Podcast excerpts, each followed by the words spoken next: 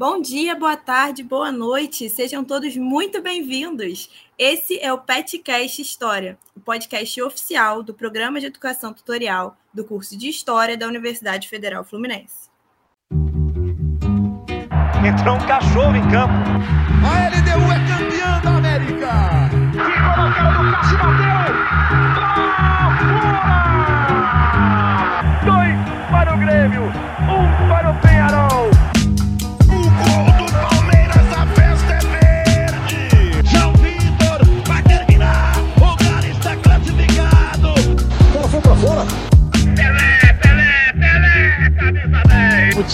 Que o pai Sandu de Belém ralou a la bomboneira.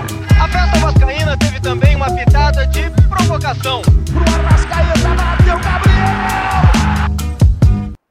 Hoje temos um tema muito especial, né, para entrar no clima aí da próxima semana, Libertadores da América.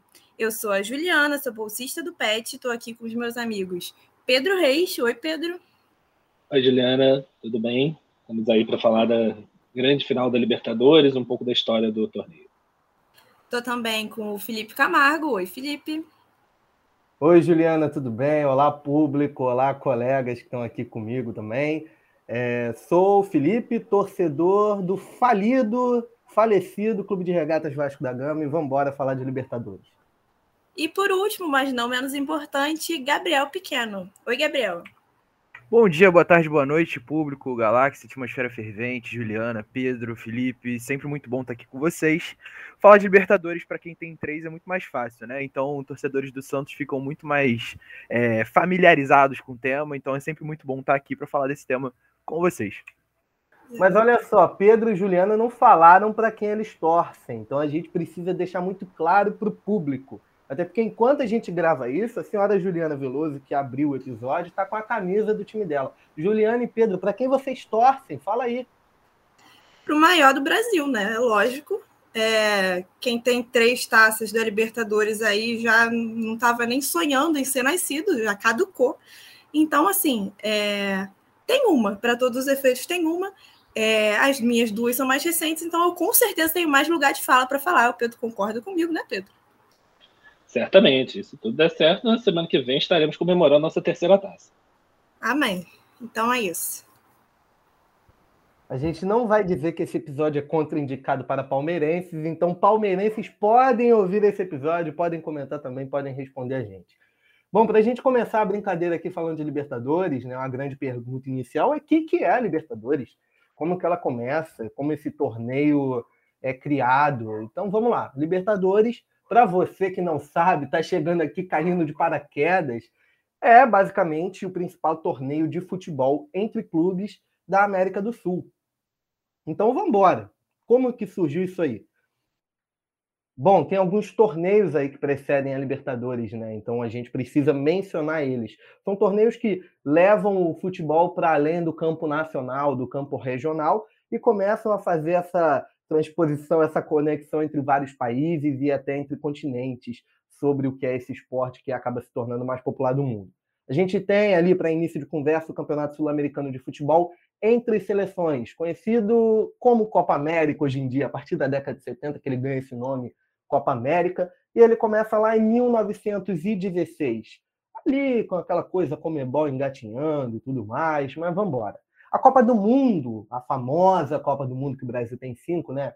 A, começa ali em 1930. E começa onde? Na América do Sul. A gente tem prime a primeira edição acontecendo no Uruguai.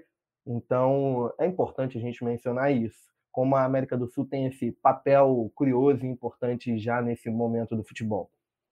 Em 1948, a gente tem o primeiro movimento, o primeiro ensaio considerável do que é um campeonato entre clubes na América do Sul. É o Campeonato Sul-Americano de Campeões, que acontece ali reunindo alguns campeões das Américas. E aí a gente tem como primeiro campeão sul-americano, aí é um prazer falar isso.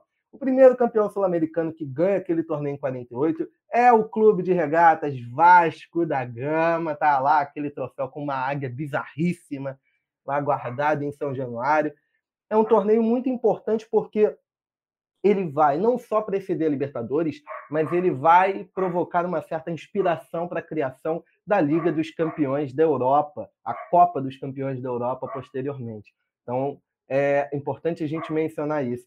Vale dizer também, aqui no Brasil, a gente não tinha um torneio nacional que definisse um campeão.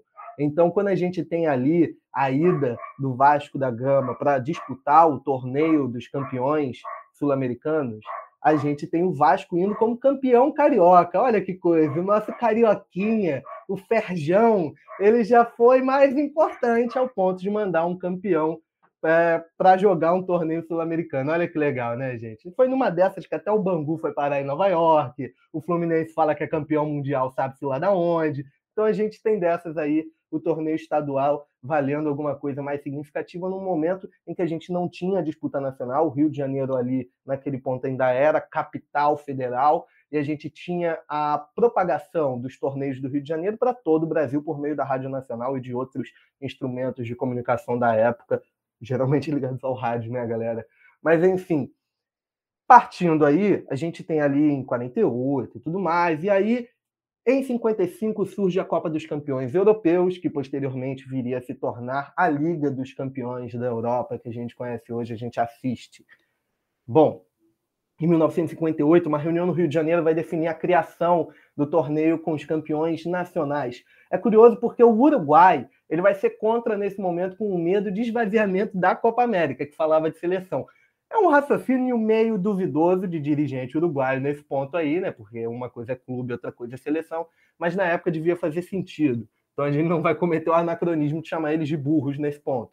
Mas enfim, é... a inspiração no torneio de 48 ela foi muito fundamental para essa criação do torneio, nessa reunião da Comebol que ocorreu ali em 58 no Rio de Janeiro. A Comebol nesse momento era presidida por um brasileiro. Então a gente tem é é muito importante esse, reconhecimento, esse reconhecimento do torneio de 48, ao mesmo tempo que houve uma forte influência nesse ponto das intenções é, dos europeus de que houvesse um jogo ali, um campeonato que confrontasse o campeão europeu com o campeão sul-americano. E aí a gente tem a Europa e a América do Sul como os dois principais polos do futebol mundial. Vale olhar para as Copas do Mundo. A primeira Copa do Mundo ocorre aqui, como eu já mencionei. A gente depois tem os próprios sul-americanos disputando frente a frente com os europeus quem ganhava o torneio. Em geral, a maior parte dos campeões do mundo são sul-americanos ou europeus. A maior parte não. Todos os campeões do mundo na Copa do Mundo são sul-americanos ou europeus. Então, aí a gente tem é, essa sugestão desse torneio, né, desse jogo, e aí a gente tem aquilo que é embrionário, que a gente já chama de interclubes, o Mundial. E aí, ah, o Flamengo ganhou o Mundial, não sei quem ganhou o Mundial, ganhou o Mundial porque jogou um jogo contra o Europeu. Mas essa era a compreensão da época, então tá ali o Mundial, é isso. Olha, vai ter Vascaíno querendo minha cabeça depois de eu falar isso, né? Mas enfim, e aí o primeiro nome para a Libertadores que vai ser criada, vai ser a ideia ali está definida em 58, mas o torneio vai surgir mesmo em 1960, a sua primeira edição. A gente tem então o primeiro nome como Copa dos Campeões da América, nada original, considerando que é o mesmo nome dos europeus, só muda América para é, é, Europa para América, né? Mas aí em 1965 esse nome é alterado para Copa Libertadores da América, ou Taça Libertadores da América. E aí a gente tem uma coisa fundamental de identidade, um reconhecimento do que poderia ser tido como um ideal em comum de identidade latino-americana, evocando o confronto entre colonizadores e colonizados para o que a gente projeta como esse jogo contra os europeus. Então, o campeão da América do Sul sai do torneio dos Libertadores da América contra os europeus para jogar contra os europeus, que são os colonizadores, não é?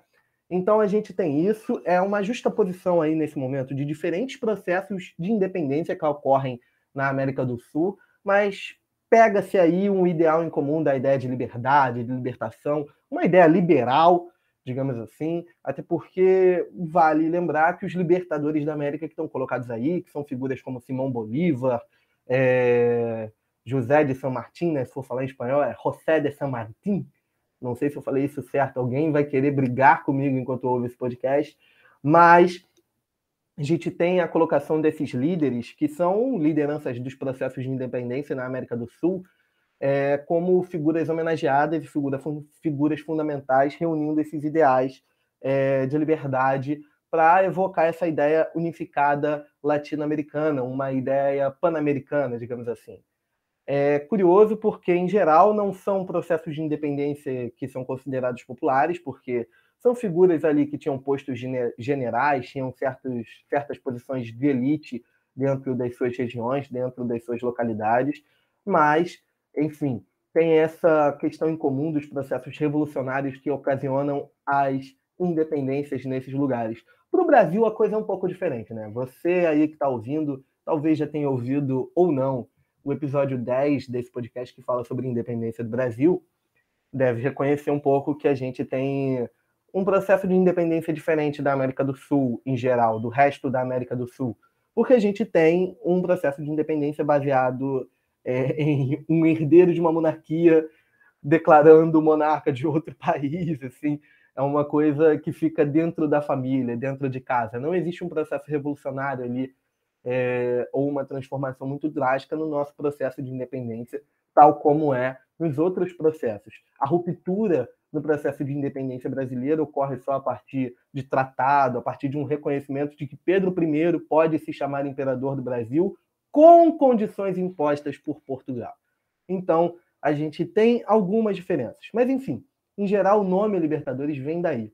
Vem dessa ideia é, de reunir essas figuras que provocam, que ocasionam as independências, e estão lá escalados eles, os nomes de José de São Martim, Tupac Amaru do Peru, Andrés de Santa Cruz da Bolívia também, o equatoriano Eugênio Espejo. Eu estou falando tudo no português safado aqui. Antônio Narinho, que é da Colômbia, venezuelano Francisco de Miranda, paraguaio Fulgêncio Yegros e vambora. Bom, tem outros nomes aí que variam. Mas a parada é essa, a Libertadores surge e ela vai ganhando uma certa importância. Surgiu até no nosso radar das perguntas, das coisas que apareceram para a gente falar aqui, sobre como os brasileiros enxergavam a Libertadores nesse momento. Bom, é, isso a gente vai levar para o debate ao longo do episódio, mas de início a gente tem os brasileiros ganhando a Libertadores, né, ou participando ativamente da Libertadores, mas a questão de importância vai variando. E aí, Gabriel? É, você comentou essa questão dos primeiros brasileiros, né? Acho que vale ressaltar aqui que o primeiro brasileiro campeão da Libertadores, não mais, não menos, é o Santos de Pelé, Coutinho, Pepe, Zito e companhia, uh, começando ali uma hegemonia em 1962, né? Vencendo o Penharol, que era uma das grandes potências do futebol mundial. Né? Você citou aí bastante a influência do Uruguai. Uh, o Uruguai era uma das grandes potências do futebol, assim, nesse primeiro momento aí da Libertadores, principalmente alavancado pelo título mundial, enfim. Então, os, esses primeiros anos da Libertadores tem uma presença muito forte dos uruguaios, né? O Penharol já era bicampeão em 62, e aí a gente tem aí o primeiro campeão sendo o Santos, que vence o jogo de ida lá no Estádio Centenário em Montevidéu, perde o jogo da volta na Vila, leva para um terceiro jogo no Monumental de Nunes, e aí mete um 3 a 0 no Penharol e se torna o primeiro campeão da Libertadores no Brasil. Bom, Gabriel, acho legal que uma coisa para a gente já enxergar é, a Libertadores, o, o, formato dela logo nesse início, né? É o terceiro jogo no Monumental de Nunes, né? O campo neutro Argentina. E aí é, é curioso, né? O jogo entre Brasil, Uruguai. A, a relação ali, Brasil, Uruguai e Argentina já estava estabelecida e a gente já tem esses países como potências reconhecidas no futebol mundial nesse momento, né? principalmente por conta das seleções. E aí uma parada legal também de mencionar, a segunda Libertadores já tinha teve como vice-campeão o Palmeiras. E aí, bom, aí a gente entra num debate um pouco nacional aqui também.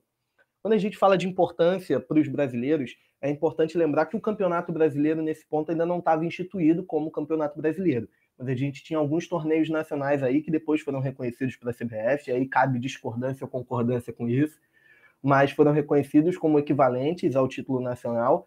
E aí, dois grandes campeões desse, dessa década aí de 60 são Palmeiras e Santos. Então é curioso a gente olhar ali o Santos ganhando os, ganhando seus dois primeiros títulos logo ali no início da Libertadores e o Palmeiras também jogando uma final importante ali contra o Penharol logo no início. Enfim, para a gente ir embora com esse tema aqui, é importante a gente olhar como a Libertadores ela vai se desenvolver, vai crescer ao longo das décadas para se tornar um torneio de grande relevância para toda a América Latina. Aqui para o Brasil a gente reconhece, a gente adora a Libertadores, mas a gente tem algumas questões complicadas que talvez a gente vá falando mais ao longo do episódio, de como o Brasil e como a própria mídia brasileira enxerga a Libertadores e principalmente como enxerga a Libertadores quando o Brasil não está presente. Mas a gente tem uma grande exaltação, um grande reconhecimento. Os argentinos amam a Libertadores, os uruguaios amam a Libertadores, outros países têm seus times chegando com um pouco mais de dificuldade também por questões financeiras e estruturais é, do futebol na América do Sul. Mas a Libertadores acaba ganhando uma importância fundamental que acaba unindo esses vários grupos de vários países, essas várias nações. E aí é isso. Olha o Donizete arriscou, bateu de longe. Gol!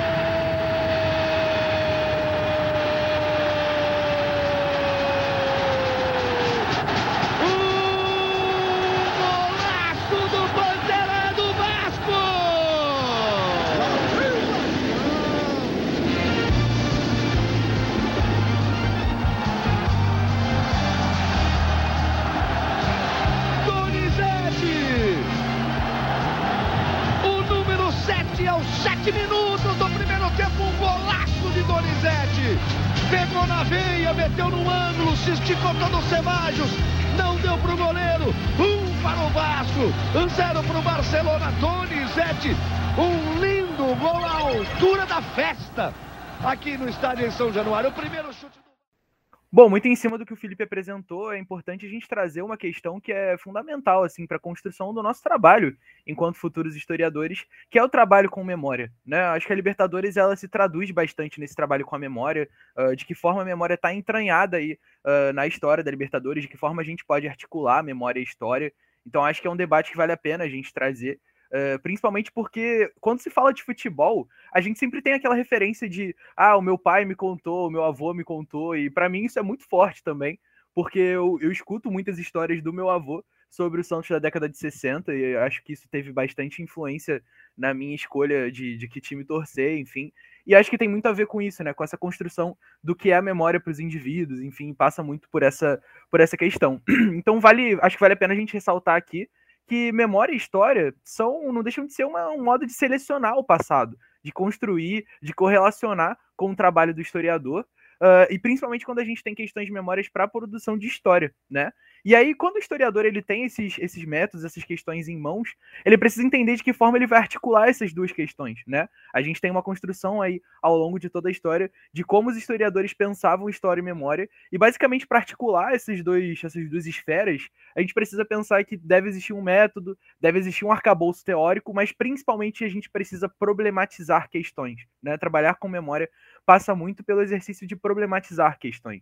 Né? Porque quando a gente pensa em memória, a memória ela cria laços para um grupo, né? Ela representa a questão do passado, da construção da memória no presente, né? A memória tem muito a ver com você trazer o passado para o presente e construir algo com algum grupo, com alguma memória de identidade, enfim. Então a gente tem que pensar bastante nesse, nessa questão. E quando a gente fala de Libertadores, isso fica mais do que óbvio, né? Eh, eu lembro que quando teve aí a final de 2019, muita gente é, perguntava: ah, esse time de 2019 é melhor do que o time uh, que venceu a Libertadores na década de 80, do Flamengo.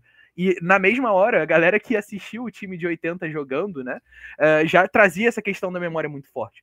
Então você tem essa construção que ela vai ser diferente para cada um desses grupos, porque eles têm uma relação com o passado e com o presente que é muito diferente. Então, quando a gente fala de futebol, é, é importante a gente trazer essa questão da memória, porque a gente tem que pensar numa tríade entre memória, identidade e projeto. Né? Qual é o projeto que a gente está utilizando para trabalhar com a memória, para trabalhar com a história, para trabalhar com a identidade? Né? Então, a gente basicamente vai pensar que a memória é construída no presente usando o passado para uma projeção de futuro, né? Então, quando a gente fala, por exemplo, aí uh, do futebol uh, do, do Flamengo de 2019, você utiliza aí esse arcabouço do passado, mas com um referencial presente, pensando no que está por vir, né? Então, esse trabalho de articulação aí da história com a memória é muito importante para o que a gente pensa, né? E aí, como indicação aqui, acho que vale muito a pena para quem tiver interesse pela área. Existe um verbete do Jacques Legoff que se chama Memória, e ele é um verbete muito interessante porque ele traz nesse verbete uh, uma, uma questão que, que meio que resume assim qual é o nosso trabalho enquanto historiadores com a memória. Né? Ele diz que nós historiadores precisamos produzir a história de modo que a memória não seja apropriada pelos poderosos. Isso tem tudo a ver com a construção da Libertadores, né? É óbvio que o, Felipe já citou as questões uh, de envolvimento liberal, enfim, de um, de um projeto político, mas o, a, a, consolidação da Libertadores ela se dá pela participação popular, né? A Libertadores ela é conhecida por ser uma competição popular e eu acho que isso tem muito a ver com o que o Legoff traz, né? A questão não é só a gente expor as memórias, mas trabalhar a construção delas. E a construção da Libertadores passa por uma participação popular, por clubes populares com histórias populares. E aí aos poucos ela vai se moldando, né? A gente que tinha aí Flamengo e Palmeiras como dois clubes muito populares aqui no Brasil e que continuam sendo dois clubes populares aqui, uh, hoje tem talvez uma relação uh, com o empresariado, enfim, então essa, essa, essa relação de memória ela vai se alterando com o passar do tempo, né? Então é interessante para a gente pensar uh, que a construção da memória ela tem muito a ver com isso, né? A gente não vai só expor as memórias, mas trabalhar como é que ela vai sendo construída. Então, acho que é importante para a gente pensar isso quando a gente fala de Libertadores, pensar que existe toda essa construção conjunta, né? Então, é, é bem interessante a gente trazer uh, à luz essa parte do trabalho do historiador para pensar que o trabalho do historiador tem muito a ver também com essa construção do futebol aqui na América Latina.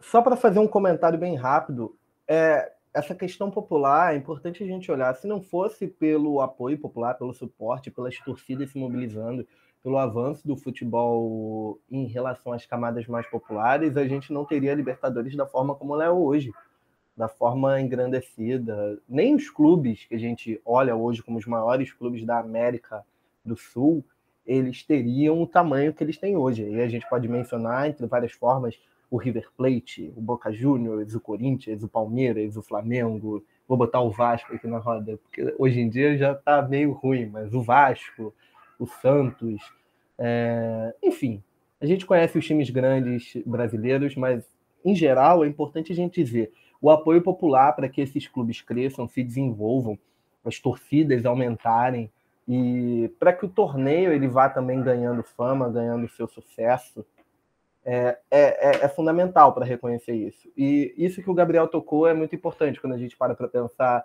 É, a gente vai falar mais para frente aqui no episódio também mas essa coisa da memória, como isso fica é, é relevante para a vida das pessoas, é fundamental para a gente fazer esse processo de análise mesmo, porque quando a gente olha desde a memória daquela pessoa comum, que você nem sabe se aquela pessoa vivenciou algo relevante, mas ela tem uma boa história sobre um evento muito importante, até a memória que fica cristalizada como oficial sobre certos eventos em geral e sobre os eventos esportivos, isso também não deixa de acontecer. Existem memórias oficiais e memórias que estão mais presentes na cabeça do povo e que não estão lá registradas é, oficialmente. Então é interessante a gente fazer esse exercício de olhar é, olhar para o que já aconteceu e olhar para as pessoas que viram, que observaram que vivenciaram isso de diferentes formas, né? Não, eu estava fazendo um complemento aí à, à fala sua do Gabriel, Felipe também é, me parece que essa construção da memória tem um, um, efeito coletivo muito forte, né? Assim, quando, quando a gente fala do futebol, né? Tem esse elemento que o Gabriel colocou, né? De, é, de passar de, de geração para geração dentro das famílias, mas também existe um, uma memória coletiva que vai se construindo, principalmente através das torcidas, né?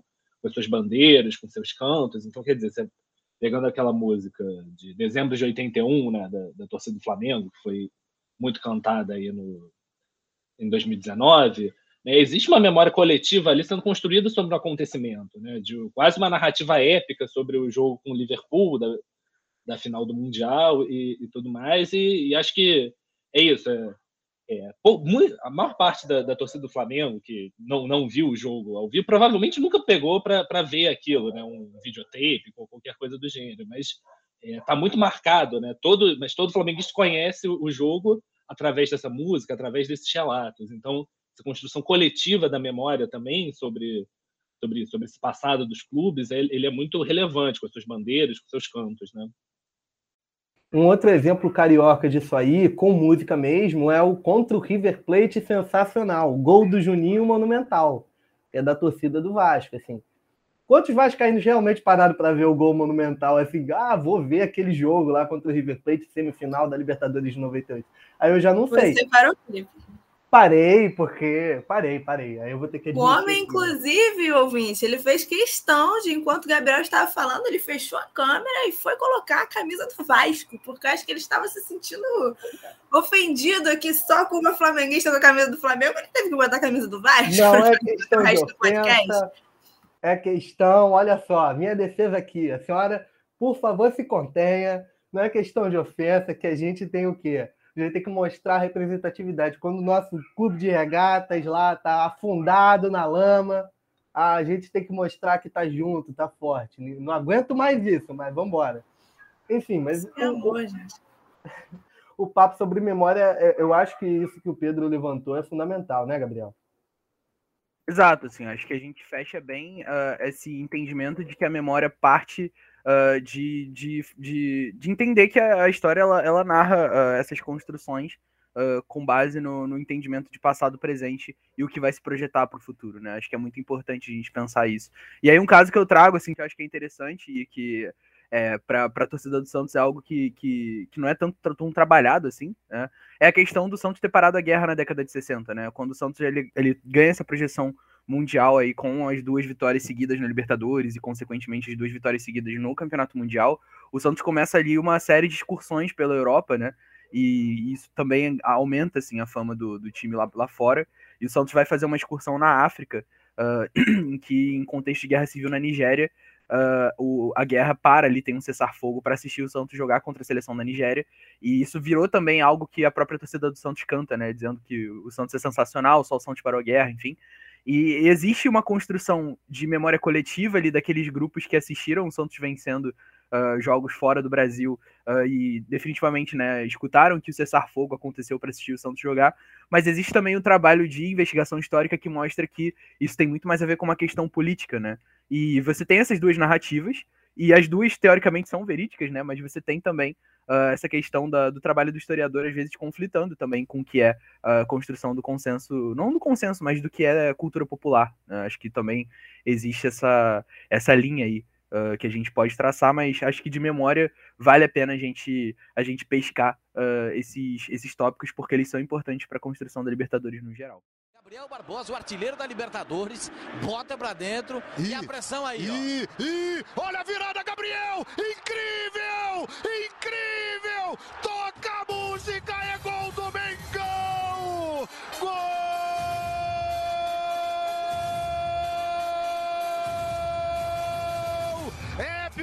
Memorável, o maior momento da história do Flamengo! Eu só acredito porque estou narrando. Quem foi que disse um dia que o Flamengo não tem tradição na Libertadores da América? Se não tinha, tem a partir de agora. Gabriel Barbosa, o Gabigol, na dos imortais rubro-negros. Um time abençoado por Jesus, o time que encontrou. Então, claro, fazer uma apreensão histórica desse esporte é, demanda que a gente perceba e analise, sim, o contexto político e social do momento estudado, demanda que a gente perceba e analise também o uso do esporte como estratégia de dominação. É, então, por exemplo, se você vai estudar o futebol durante a ditadura militar ou durante a era Vargas, você vai identificar como o esporte foi usado como ferramenta política. Claro, isso aconteceu, é, é um fato histórico mas a gente precisa ir para além disso. Porque senão aparece alguém, olha lá, é, sei lá, a foto do Getúlio Vargas discursando no Pacaembu, ou o Médici posando com a taça e os jogadores da Copa de 70, né? O, no supra-sumo lá da campanha para frente Brasil, e fala: ah, não, o futebol é um instrumento de manipulação, alienação, dominação da classe dominante, e acabou. E não, né? É, então, assim, é, o futebol é um fenômeno social, e por isso mesmo é um espaço de conflito, de disputa política, disputa de memória, disputa de narrativa. É, então é, é fundamental entender como nenhum, nenhum fenômeno social nessa dimensão tem um único viés. É muito mais complexo do que isso. Então, por mais que alguns estados autoritários tenham tentado e tentaram sim é, ninguém nunca vai pegar a totalidade do futebol, né, dos torcedores de futebol, dos times de futebol, e vai ser ali o regente máximo, o regente supremo dessa galera toda. Não funciona assim. É, trazendo um pouco é, para o que está bem próximo da gente agora, a dita a final do mal da Libertadores aí do dia 27, é, longe de mim né, defender Paulista longe de mim defender o Palmeiras, mas importante a gente compreender como o Palmeiras não é só o Bolsonaro, correto? Todo mundo concorda com isso. O Palmeiras não é só o Felipe Melo, não é só o Felipe Melo, ainda bem, né? E tem, tem toda uma história, uma torcida de alguns milhões de pessoas e diferentes momentos políticos dentro do clube, diferentes relações da diretoria com a política nacional, dos jogadores, do clube com outros clubes, e por aí vai. É um espaço de conflito, de disputa. E da mesma forma, trazendo um pouco para minha alçada, o Flamengo não é só Rodolfo Landim, né? Felizmente, a nossa rainha da Inglaterra, que quase não aparece, só aparece para cantar vitória e nomear a sala do CT com o nome dele mesmo, né? Igual ele fez essa semana aí. É, quando tá tudo uma merda, ele some e é culpa de todo mundo menos dele. Mas enfim, o Flamengo não é só o Sérgio Moro assistindo o jogo no Mané Garrincha com a camisa do Flamengo em cima né, daquela blusa social com a gravata. Não é só não é só isso, não é só o, o suposto vereador, vice-presidente de futebol ou o BAP. Felizmente, a gente é bem mais do que isso. E vale lembrar também que a pintura na frente do Maracanã dos rostos dos 10 meninos mortos no Ninho do Urubu em 2019, por negligência da administração do Flamengo, foi feita por torcidas organizadas, como o pessoal lá do Flamengo da gente. Enquanto isso, a diretoria estava entrando na justiça para diminuir de 10 para 5 mil reais a pensão dos familiares que não fecharam acordo de indenização pela morte dos filhos. E com um bilhão de reais de faturamento. E né, o Flamengo se dá por satisfeito em postar uma homenagem, uma montagem mal feita de um em um ano para lembrar dos meninos. Isso, enfim, um exemplo trágico e um exemplo prático da complexidade que eu estava falando antes. É um espaço de disputa o tempo inteiro. E Juliana, eu acho que é fundamental a gente levantar a bola para isso, porque é, é, bem isso que você falou. Os clubes de futebol brasileiros e os clubes em geral, do mundo todo, não se resumem aos seus dirigentes e às práticas que estão colocadas ali por suas diretorias. O Vasco não se resumiu ao Eurico Miranda e nem se resume hoje ao Jorge Salgado. O Flamengo não se resume à atual diretoria, também não se resumiu ao Márcio Braga de outros tempos. O, Fla... o Corinthians não se resumiu ao André Santos, o Palmeiras não se resumiu ao Gagliotti ou à Crefisa, ou já se resumiu ao Parmalat. Não, Palmeiras é muito além disso. Então, é, o Atlético Mineiro não se resumiu ao Calil, enfim a gente olhar para isso, o Corinthians não se resumiu não só ao André Santos, mas também não se resume a Taylor Swift lançar álbum ou deixar de lançar álbum. É importante a gente mencionar isso aqui, porque é uma mitologia curiosa no futebol brasileiro. É uma mitologia curiosa, mas depois a gente pode até falar aí que tem uma maldição no meio do caminho. Mas enfim, para além da brincadeira, é, é, essa é uma bola que tem que ser levantada, e para além disso, é muito importante que os clubes tenham os seus projetos de memória, aqueles programas de memória é, muito bem estipulados para reconhecer o trajeto, reconhecer a sua, a, a sua torcida, como aquele clube se popularizou e como ele deve estar próximo do povo. Então, as políticas de memória para enxergar isso são muito importantes, muito fundamentais. Algumas políticas de memória exemplares, o Vasco, apesar dos vários problemas, tem uma política de memória muito interessante em relação a isso. O Botafogo também tem, o Corinthians também tem uma política de memória muito interessante, voltada principalmente para aquele período ali que a gente conhece como democracia corintiana, entre outros clubes pelo Brasil. O Bahia é outro que pode ser mencionado muito bem. Mas, enfim, é importante que se tenham políticas de memória para reconhecer as causas sociais, a importância das causas sociais e a relevância de um clube de futebol para debater isso e para propor o debate quanto a isso. Agora, outro elemento fundamental é que não se pode distorcer também os fatos e a história. E aí vale lembrar, por exemplo, quando a gente conversou aqui com o professor Renato Coutinho, lá no episódio 8 do podcast, olha só, a gente está indo longe, né? Lá no episódio 8 do podcast, a gente conversou com o professor Renato Coutinho e com também a professora Natália Fernandes sobre política e futebol, futebol e política, e a gente envolveu até torcidas no meio disso. Uma parada que foi assim fundamental para a gente compreender ali, para a gente entender, foi justamente esse ponto: os clubes não são monolitos. E, para além disso, essa questão da memória colocada, memória estipulada, e que acaba virando a memória oficial dos clubes, também tem que ser olhada com uma certa cautela. Porque sempre se puxa uma certa sardinha para exaltar a posição daquele clube ao longo da história, mas todos os clubes tiveram movimentos assim que é, podem ter sido reconhecidos como complicados ou errados. E aí, por exemplo, quando se fala do Vasco da Gama, lá vou eu de novo falar do Vasco. Quando a gente fala do Vasco, ah, o primeiro clube a ter o negro no futebol. Não, o Vasco não foi o primeiro clube a ter um negro como jogador de futebol. Se a gente for parar para pensar, teve o Bangu ali no meio do caminho, o próprio Fluminense teve negro jogando futebol, sob circunstâncias assim complicadas também, a questão racial ali muito presente, mas o Vasco não foi o primeiro clube a ter o negro como jogador de futebol. Mas o Vasco pode ser reconhecido como um dos primeiros clubes a ter uma postura oficial de defesa de jogadores negros e jogadores oriundos da periferia, operários, trabalhadores da classe mais baixa da estatura social. Então é isso que a gente tem que reconhecer. Muitas vezes ocorrem distorções no meio do caminho para provocar um pioneirismo que não está ali. Mas, na verdade, a importância está em outros movimentos, está em reconhecer que aquele clube ali fez parte de um movimento importante. Então, por exemplo, não adianta o Fluminense chegar e se colocar numa posição de olha, eu tive negro no futebol lá atrás, quando na verdade existe um reconhecimento comum de que haviam práticas racistas não só por parte do Fluminense, e aí nem vale colocar a pecha em cima só do Fluminense, mas em cima de toda uma política do futebol daquela década lá, década de 20, década de 10.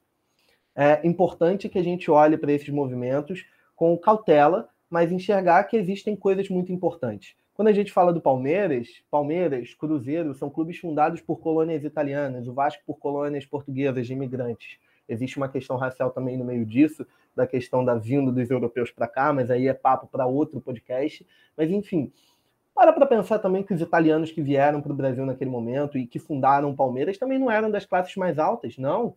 Era o pessoal que estava ali em classe mais baixa se instalando em São Paulo, sabe?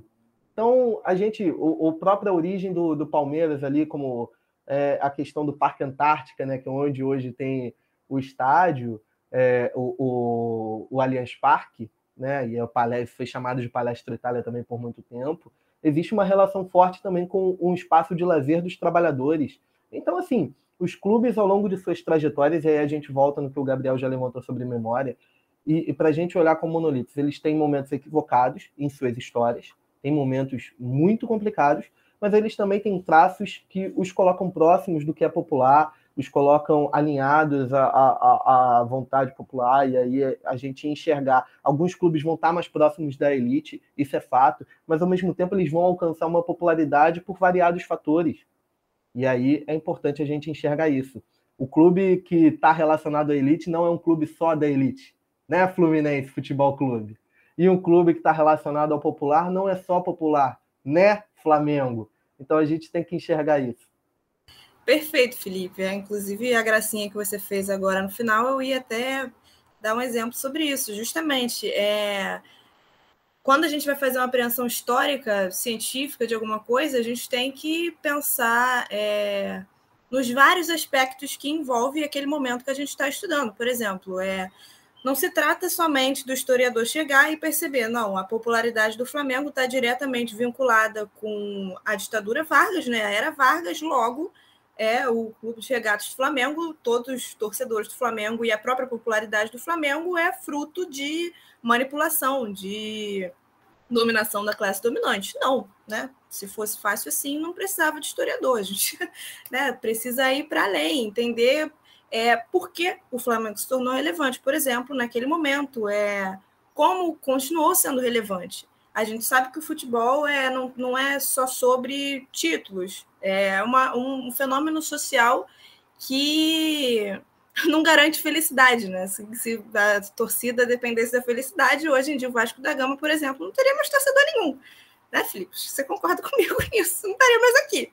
Né? Camisa do Vasco, orgulhoso aí, ostentando a Cruz de Malta.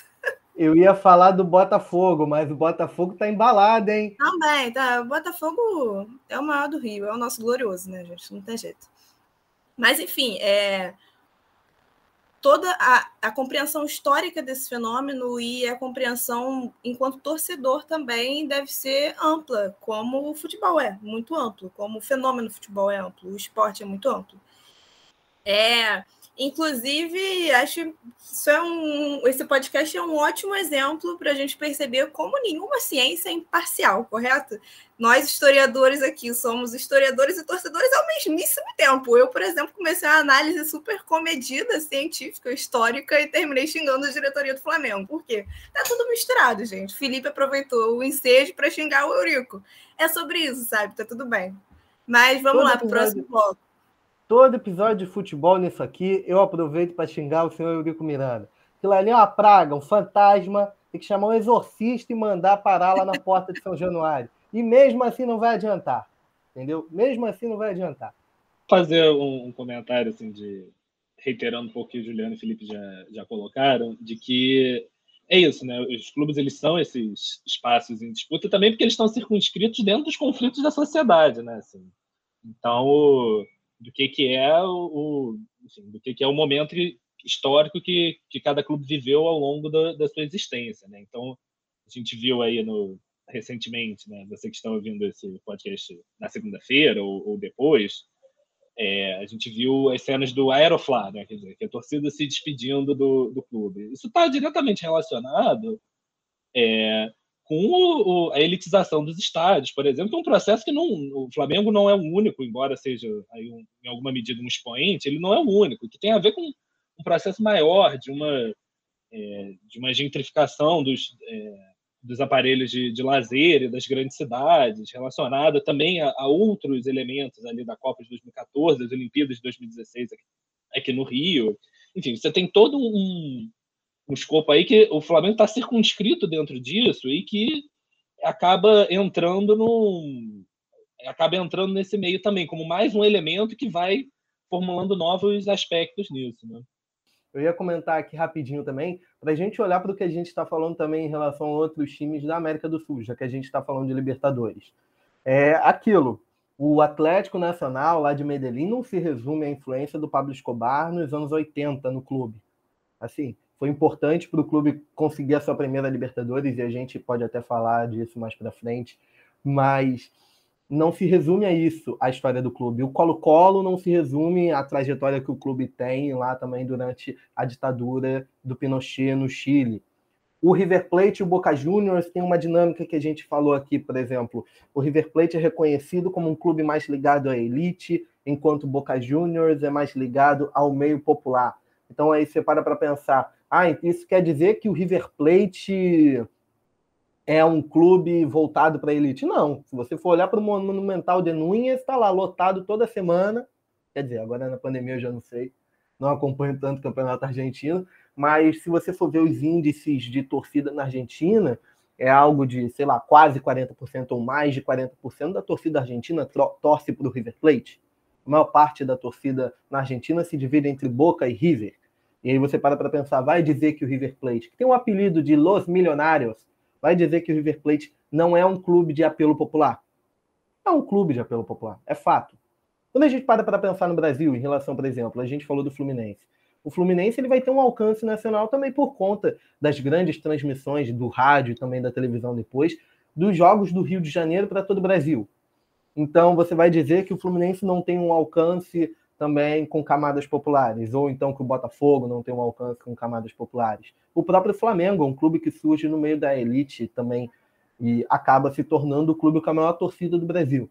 Então a gente tem que enxergar isso, esses detalhes, essas questões que são, são fundamentais para a gente entender que é o que a Juliana propôs lá no início. O clube não é um monolito, não está lá fixo a história de que tal clube é relacionado a isso e aquilo. A gente pode até brincar, ah, o Palmeiras hoje é a Lázio da Barra Funda. Ah, o Flamengo é o quê? O Flamadri do Franco, entendeu? É isso aí. A gente joga que o time é fascista. Hoje em dia a gente tem essas brincadeirinhas que às vezes nem são levadas por brinca... como brincadeira por uma galera militante chata no Twitter. Mas assim, o clube vai muito além do que está posto hoje ou do que esteve posto no passado. Eu só ia fazer um comentário para encerrar o bloco mesmo. É... São várias coisas que se mostram fundamentais né, para a gente entender a história, seja de um clube, do próprio esporte, ou então de uma competição, como a Libertadores, que é o nosso tema de hoje, em diferentes momentos históricos. Por exemplo, hoje é impossível a gente falar de futebol sem mencionar o fator empresariado. A gente não pode ignorar as empresas e a influência das empresas no futebol, é, na Libertadores, nos clubes, no Campeonato Brasileiro, em qualquer, em qualquer situação. Então é isso, são, são diversos fatores que se mostram relevantes em diversos contextos históricos. E o papel do historiador acho que é conseguir aprender a fazer uma análise, obviamente que não imparcial, como eu disse, ciência imparcial não existe, mas uma análise plural, tão plural quanto o futebol é. Uma análise da Libertadores tão plural quanto a competição é. Bem rente a linha lateral, dá uma segurada, espera a marcação chegar. Segurou para dar uma boa quebrada de ritmo. Elano já subiu, já passou, já recebeu o Danilo. Conseguiu o drible, trouxe por dentro, bateu de pé esquerdo.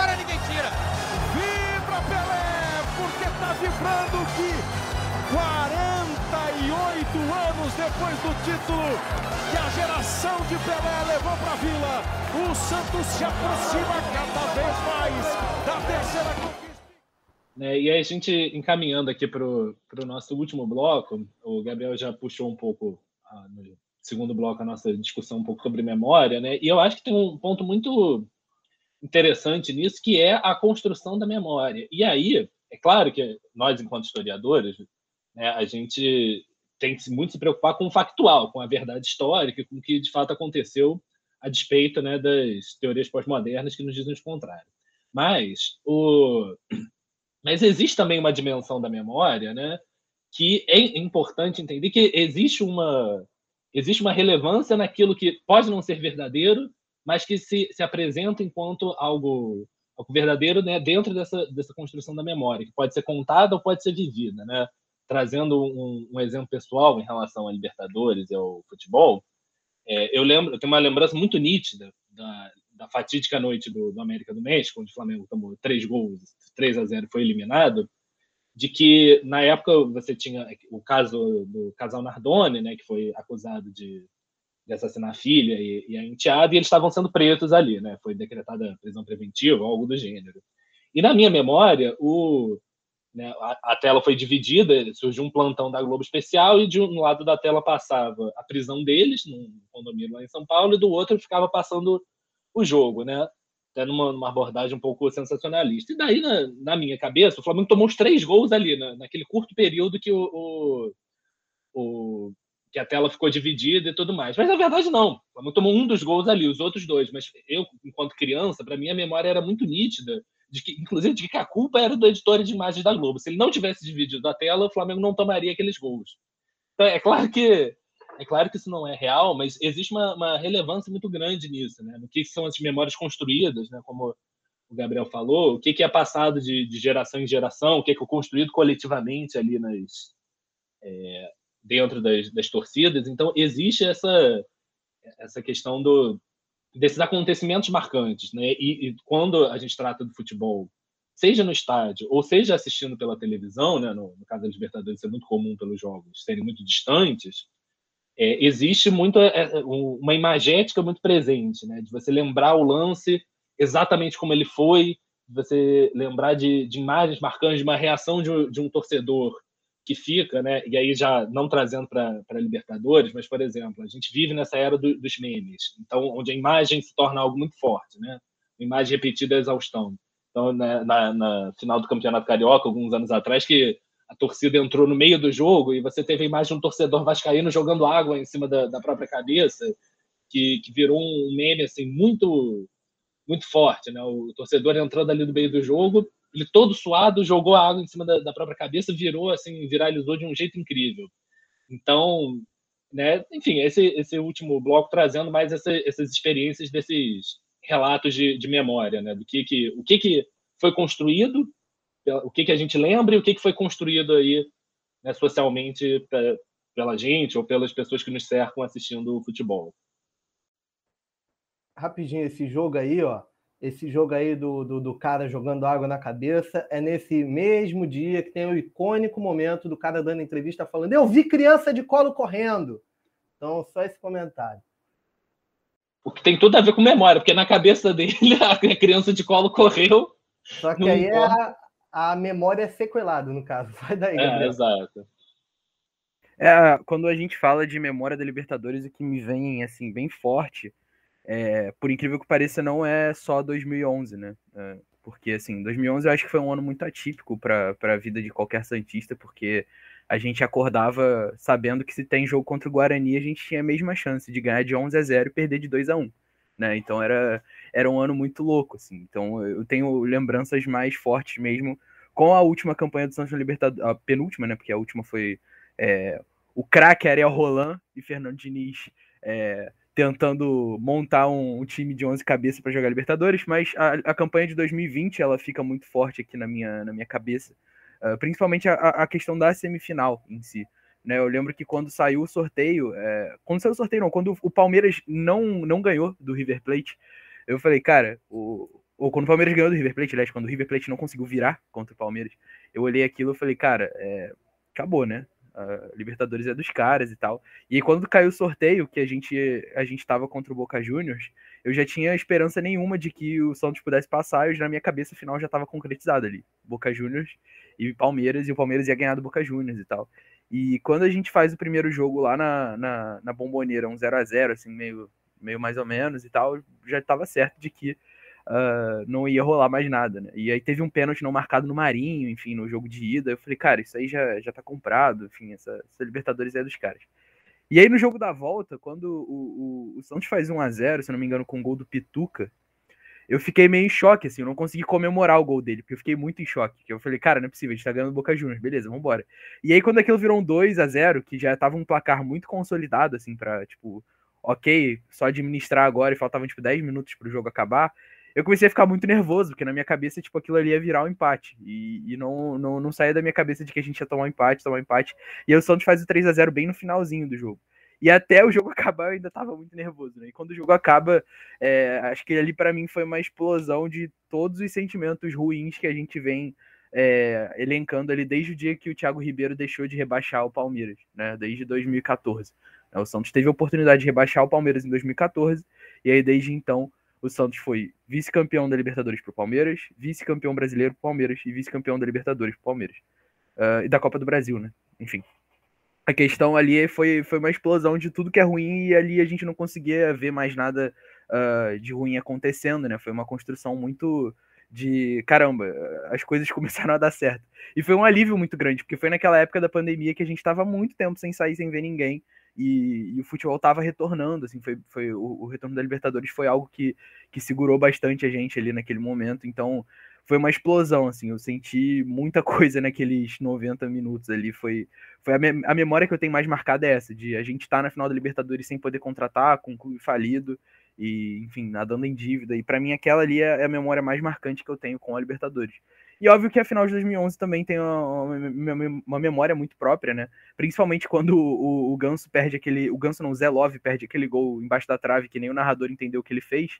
Ali eu achei que a gente ia perder, porque ele perde esse gol e logo depois, não sei se foi antes ou depois, mas foi bem próximo ali. O, o Durval faz o gol contra do, do 2 a 1 né? E aí eu falei, cara, tá, a, a, merda tá feita, assim. E, e, no final deu tudo, tudo, tudo, certo, assim. Mas minha memória com a Libertadores é, é, é muito próxima disso, assim, de, desses picos de, de, emoções e tal. E, e, e fica muito forte para mim uh, essa semifinal de 2020. Uma pena que não deu, não deu certo no final, porque eu acho que aquele time merecia muito aquele título. Acho que isso é inegável para todo mundo que assistiu. É, óbvio que tem a questão da, das pessoas não gostarem do Palmeiras, enfim, mas eu acho que o Santos merecia muito aquele título por tudo que aconteceu, enfim. Mas é, vai, vai ficar para a próxima e quem tem mais tem três. Bom, é, vou jogar aqui na roda também algumas memórias aí do bloco. É, a minha grande memória com a Libertadores, né, é o grande momento trágico da história do universo, enfim, porque a partir daquele momento ali tudo desandou nesse país, absolutamente tudo desandou nesse país. Existem dois grandes movimentos que destruíram o Brasil antes de qualquer coisa. Primeiro é o tweet do Petkovic falando: ânimo, galera, tudo vai melhorar depois da Copa 2014. E segundo é O gol perdido do Diego Souza nas quartas de final da Libertadores de 2012 entre Vasco e Corinthians no Pacaembu. O primeiro jogo dali tinha rolado ali algo que todo vascaíno confabula, que é um grande assalto, porque o jogo, se não me engano, acabou 0 a 0 podem conferir e tal. Mas o que, que acontece? Teve um gol de cabeça do Alexandro. Alec Gol! Gol de cabeça do Alexandro. E aí o gol foi anulado. E aí na Globo aparece que o gol foi corretamente anulado. Aí você olha no Fox Sport aparece que o gol não foi corretamente anulado. Aí começa aquela criação de teoria da conspiração. A Globo tá com o Corinthians. Não é possível. Aquilo ali foi, entendeu? É, é, foi mal anulado. Fica aí a dúvida no ar. Mas a parada é que chega no grande jogo ali no Pacaembu. O Diego Souza tem aquela grande chance, a bola cai sozinha para ele, só ele, o Cássio, o gol enorme, o Cássio já estirado no chão. Eu ia xingar o Diego Souza agora nesse momento, mas basicamente todo vascaíno conhece aquele momento em que ele chuta, o Cássio com a ponta do dedo defende, a bola vai para fora. Sai dali, tiro de mer... É, sai dali, escanteio, a bola corre para o outro lado, escanteio para o Corinthians. Do escanteio para o Corinthians sai o gol de Paulinho. O Corinthians passa pelo Vasco. Depois o Corinthians pega o Santos e depois o Corinthians é campeão da Libertadores em cima do Boca Juniors. Todo vascaíno, todo vascaíno acredita firme na teoria de que aquela Libertadores era do Vasco. Por mais que fosse, é, fosse muito difícil passar pelo Santos ou pelo Boca, Todo Vascaíno acredita, ah, se não fosse aquele gol perdido do Diego Souza, o Vasco ganhava aquela Libertadores, porque o Vasco tinha mais time. Então, aquilo ali é o grande blip do universo, é o estalo da manopla do infinito que mudou todo o rumo da humanidade, claramente. O gol perdido do Diego Souza naquela Libertadores. Então, assim, é uma grande memória trágica, mas aquela Libertadores foi muito curiosa, muito especial também por momentos bizarros de tipo ver disputa de pênalti, pênaltis entre Vasco e Lanús e pênaltis bizarríssimos, assim, mas jogos muito legais. E para mim foi uma primeira vez em que eu vi de verdade o Vasco disputando alguma coisa com uma relevância depois de ganhar a Copa do Brasil, depois de brigar por um título brasileiro. E eu pensei, agora vai. Agora o Vasco não volta nunca mais para desgraça. No ano seguinte ele foi rebaixado pela segunda vez e o resto vocês já conhecem. Mas para a gente até entrar um pouco na brincadeira de falar as memórias que foram trazidas para a gente, que acabam legadas, né? Todo Vascaíno também, como eu já mencionei aqui no episódio, carrega a trajetória da Libertadores de 98. A Libertadores de 98 ela termina um pouco antes de eu nascer, isso é curioso, é um mês antes, um pouco mais de um mês. Mas aí a Libertadores de 98 acaba virando um, um grande legado também para todo Vascaíno, da memória do gol monumental do Juninho Pernambucano, que empata o jogo contra o River Plate no Monumental de Núñez lotado. A narração do Luiz Roberto falando: os argentinos gostam muito de catimba, né? E aí o Juninho bota a bola na gaveta com uma cobrança de falta sensacional. E aí fica na memória de todo Vascaíno e é legada para as novas gerações que vão surgindo, cada vez menores, mas vão surgindo novas gerações de Vascaínos. E aí é, é, é, importante a gente parar para pensar como isso acaba sendo trazido. O Flamengo, por exemplo, tem um intervalo entre títulos que é de 81 até 2019. Então, o dezembro de 81, como o Pedro já mencionou aqui, acaba sendo parte desse legado. O próprio Santos, que o Gabriel trouxe aqui, tem um intervalo também muito grande de títulos, e é importante a gente olhar para isso. O Palmeiras, é, o Cruzeiro vai ter seus intervalos de título, vai perder final depois também. Enfim, uma outra, antes de, de, passar a bola, eu só ia comentar uma outra coisa aqui das histórias da Libertadores mitológicas. Recentemente foi resgatado um pouco disso. É, o confronto Eurico Miranda e Pablo Escobar, em 1990, em que o Atlético Nacional, que a gente já mencionou aqui, lá da Colômbia, o Atlético de Medellín, né? Ele, sob a influência do Pablo Escobar, recebe o Vasco no estádio Atanásio Girardot, né? Sua casa, e aí acontece um, um, uma mitologia ali de sequestro dos árbitros, tentativa de suborno por amando de Pablo Escobar. E aí, de repente, o Nacional ganha do Vasco, se não me engano, por 2 a 0. Aí isso é levado para a justiça, para a Comebol. E quem vai defender o Vasco lá na Comebol? Quem? O senhor advogado Eurico Miranda chega lá botando banca, arrumando briga. E aí acaba sendo refeito o jogo em Santiago e o Vasco perde de novo. Mas, enfim, é uma das mitologias aí que está presente na Libertadores, entre várias outras coisas. Essa coisa de sequestro, jogo comprado, arbitragem duvidosa. É, daqui a pouco a gente fala de LDU e Fluminense, né? Mas enfim, passar a bola aí para Juliana. Não, falando das 10 memórias aí, o Felipe falou do intervalo entre um título e outro do Flamengo. Justamente a minha adolescência foi repleta de desgraças, né?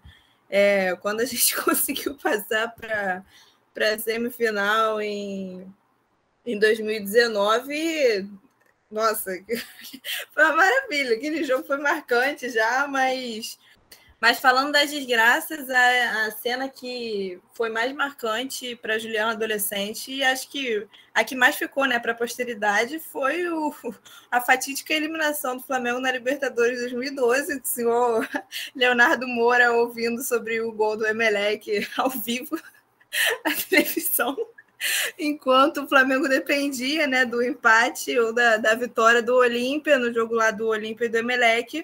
O Flamengo ganhou da Lanús e estava esperando o Olímpia empatar com o Emelec. O Emelec faz aquele gol no final do jogo, é, enquanto o Leonardo Moura estava com um fonezinho ouvindo o jogo, conversando com o João Guilherme ao vivo na Fox Sports, sei lá. Aquilo ali, enfim, foi uma, uma grande desgraça. Fica até hoje aí na, na memória, tanto pela eliminação quanto pelo senhor Leonardo Moura, um dos maiores desgraçados da história do Flamengo nos últimos tempos. Fala, Felipe. Eu, não, agora eu vou falar da LDU do Fluminense aí, ó. Porque é o seguinte. Cara, é qualquer seguinte, oportunidade que tem, o ser humano quer lembrar da é o do seguinte, Fluminense. Eu acho isso uma sacanagem, entendeu? Com o ouvinte tricolor. Eu, Olha só. particularmente, sou contra zoar o Fluminense. ela está falando tipo isso porque está gravando. Porque no bastidor ela é defensora da voação Mentira! com o tricolor. Mentira, Olha só, mentira. olha Jamais só. falei isso. Mas vamos lá. Quando eu tinha nove anos de idade, né, rolou uma coisa assim, influências de parte de, de um membro da família específico, querendo me fazer virar tricolor. O Vasco estava numa desgraça danada, é, já estava ali. Foi naquele ano que o Vasco foi rebaixado pela primeira vez. E olha que eu fiquei no Vasco, né? Mas aí veio a final ali da Libertadores, a épica Libertadores do Fluminense, até tricolor fazendo livro para exaltar um vice-campeonato. É, mas o Fluminense chega na final daquela Libertadores com uma trajetória, inclusive, parecida com a do Vasco de 98, dos jogos, assim, enfrenta um argentino na semifinal, ganha do Boca, e aí chega numa final, o Fluminense contra a LDU, para uma batalha épica, porque, se não me engano, e aí me corrijam se eu estiver errado, eu estou até conferindo a informação antes de falar, mas o Fluminense perde o primeiro jogo por 4 a 2 lá no estádio La Casablanca, lá em Quito, no Equador. E aí chega para o Maracanã, tinha aquela coisa de gol acumulado. O Fluminense ganha de 3 a 1 da LDU e aí leva para os pênaltis. E aí é aquela coisa, jogo épico. E eu tenho a memória de eu, Vascaíno, estar torcendo para o Fluminense naquele momento. Eu e meu irmão, a gente falando, pô, legal, o Fluminense ganhar, merece e tal. Eu lá nos meus nove anos.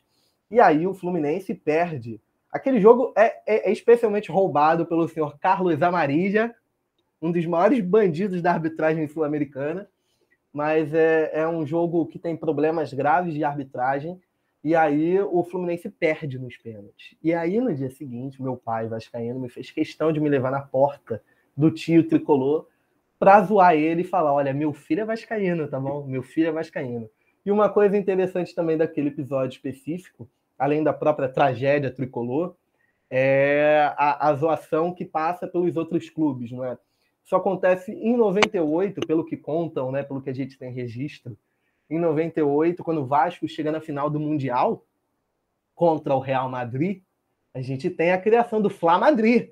Fla Madrid, e é isso, contra o Vasco. E aí o Vasco perde a final para o Real Madrid, jogando melhor do que o Real Madrid. Eu já vi esse jogo, eu posso dizer, o Vasco jogou melhor. Mas é o seguinte, ali, por exemplo, com o Fluminense, a gente tem a LDU, Liga dos Urubus, que é uma instituição do torcedor do Flamengo contra o Fluminense. E aí, então, assim, você flamenguista que vier falar, você aí vive de secar outro time, coisa nenhuma, todo mundo seca todo mundo nisso aqui, tá bom? Porque tem flamenguista que vem me parar e falar, porque vocês vivem de secar o Flamengo. Pelo amor de Deus, todo mundo aqui seca todo mundo, vai dizer que nunca secou o Vasco. É porque o Vasco também já não precisa tanto de secar, porque o Vasco tropeça por si só hoje em dia. Mas assim, é complicado. Correto, o Vascaíno tem que secar o Flamengo mesmo, porque conquista própria não tem, né? Pô, tem que torcer para o Flamengo perder para ele ter alguma felicidade na vida. É nesse Senão, momento que eu me retiro da gravação, entendeu? Eu me retiro da gravação, é um absurdo. Mas, Calma, enfim, estava brincando, volta aqui, Felipe. Mas, mas, em geral, botar na roda também mais umas outras coisas legais da Libertadores.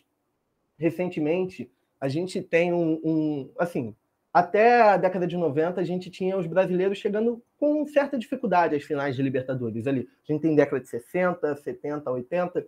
Na década de 60, a gente tem o Santos e o Palmeiras ali despontando, mas em geral os brasileiros chegam o quê? Nove vezes até 1990 à final da Libertadores.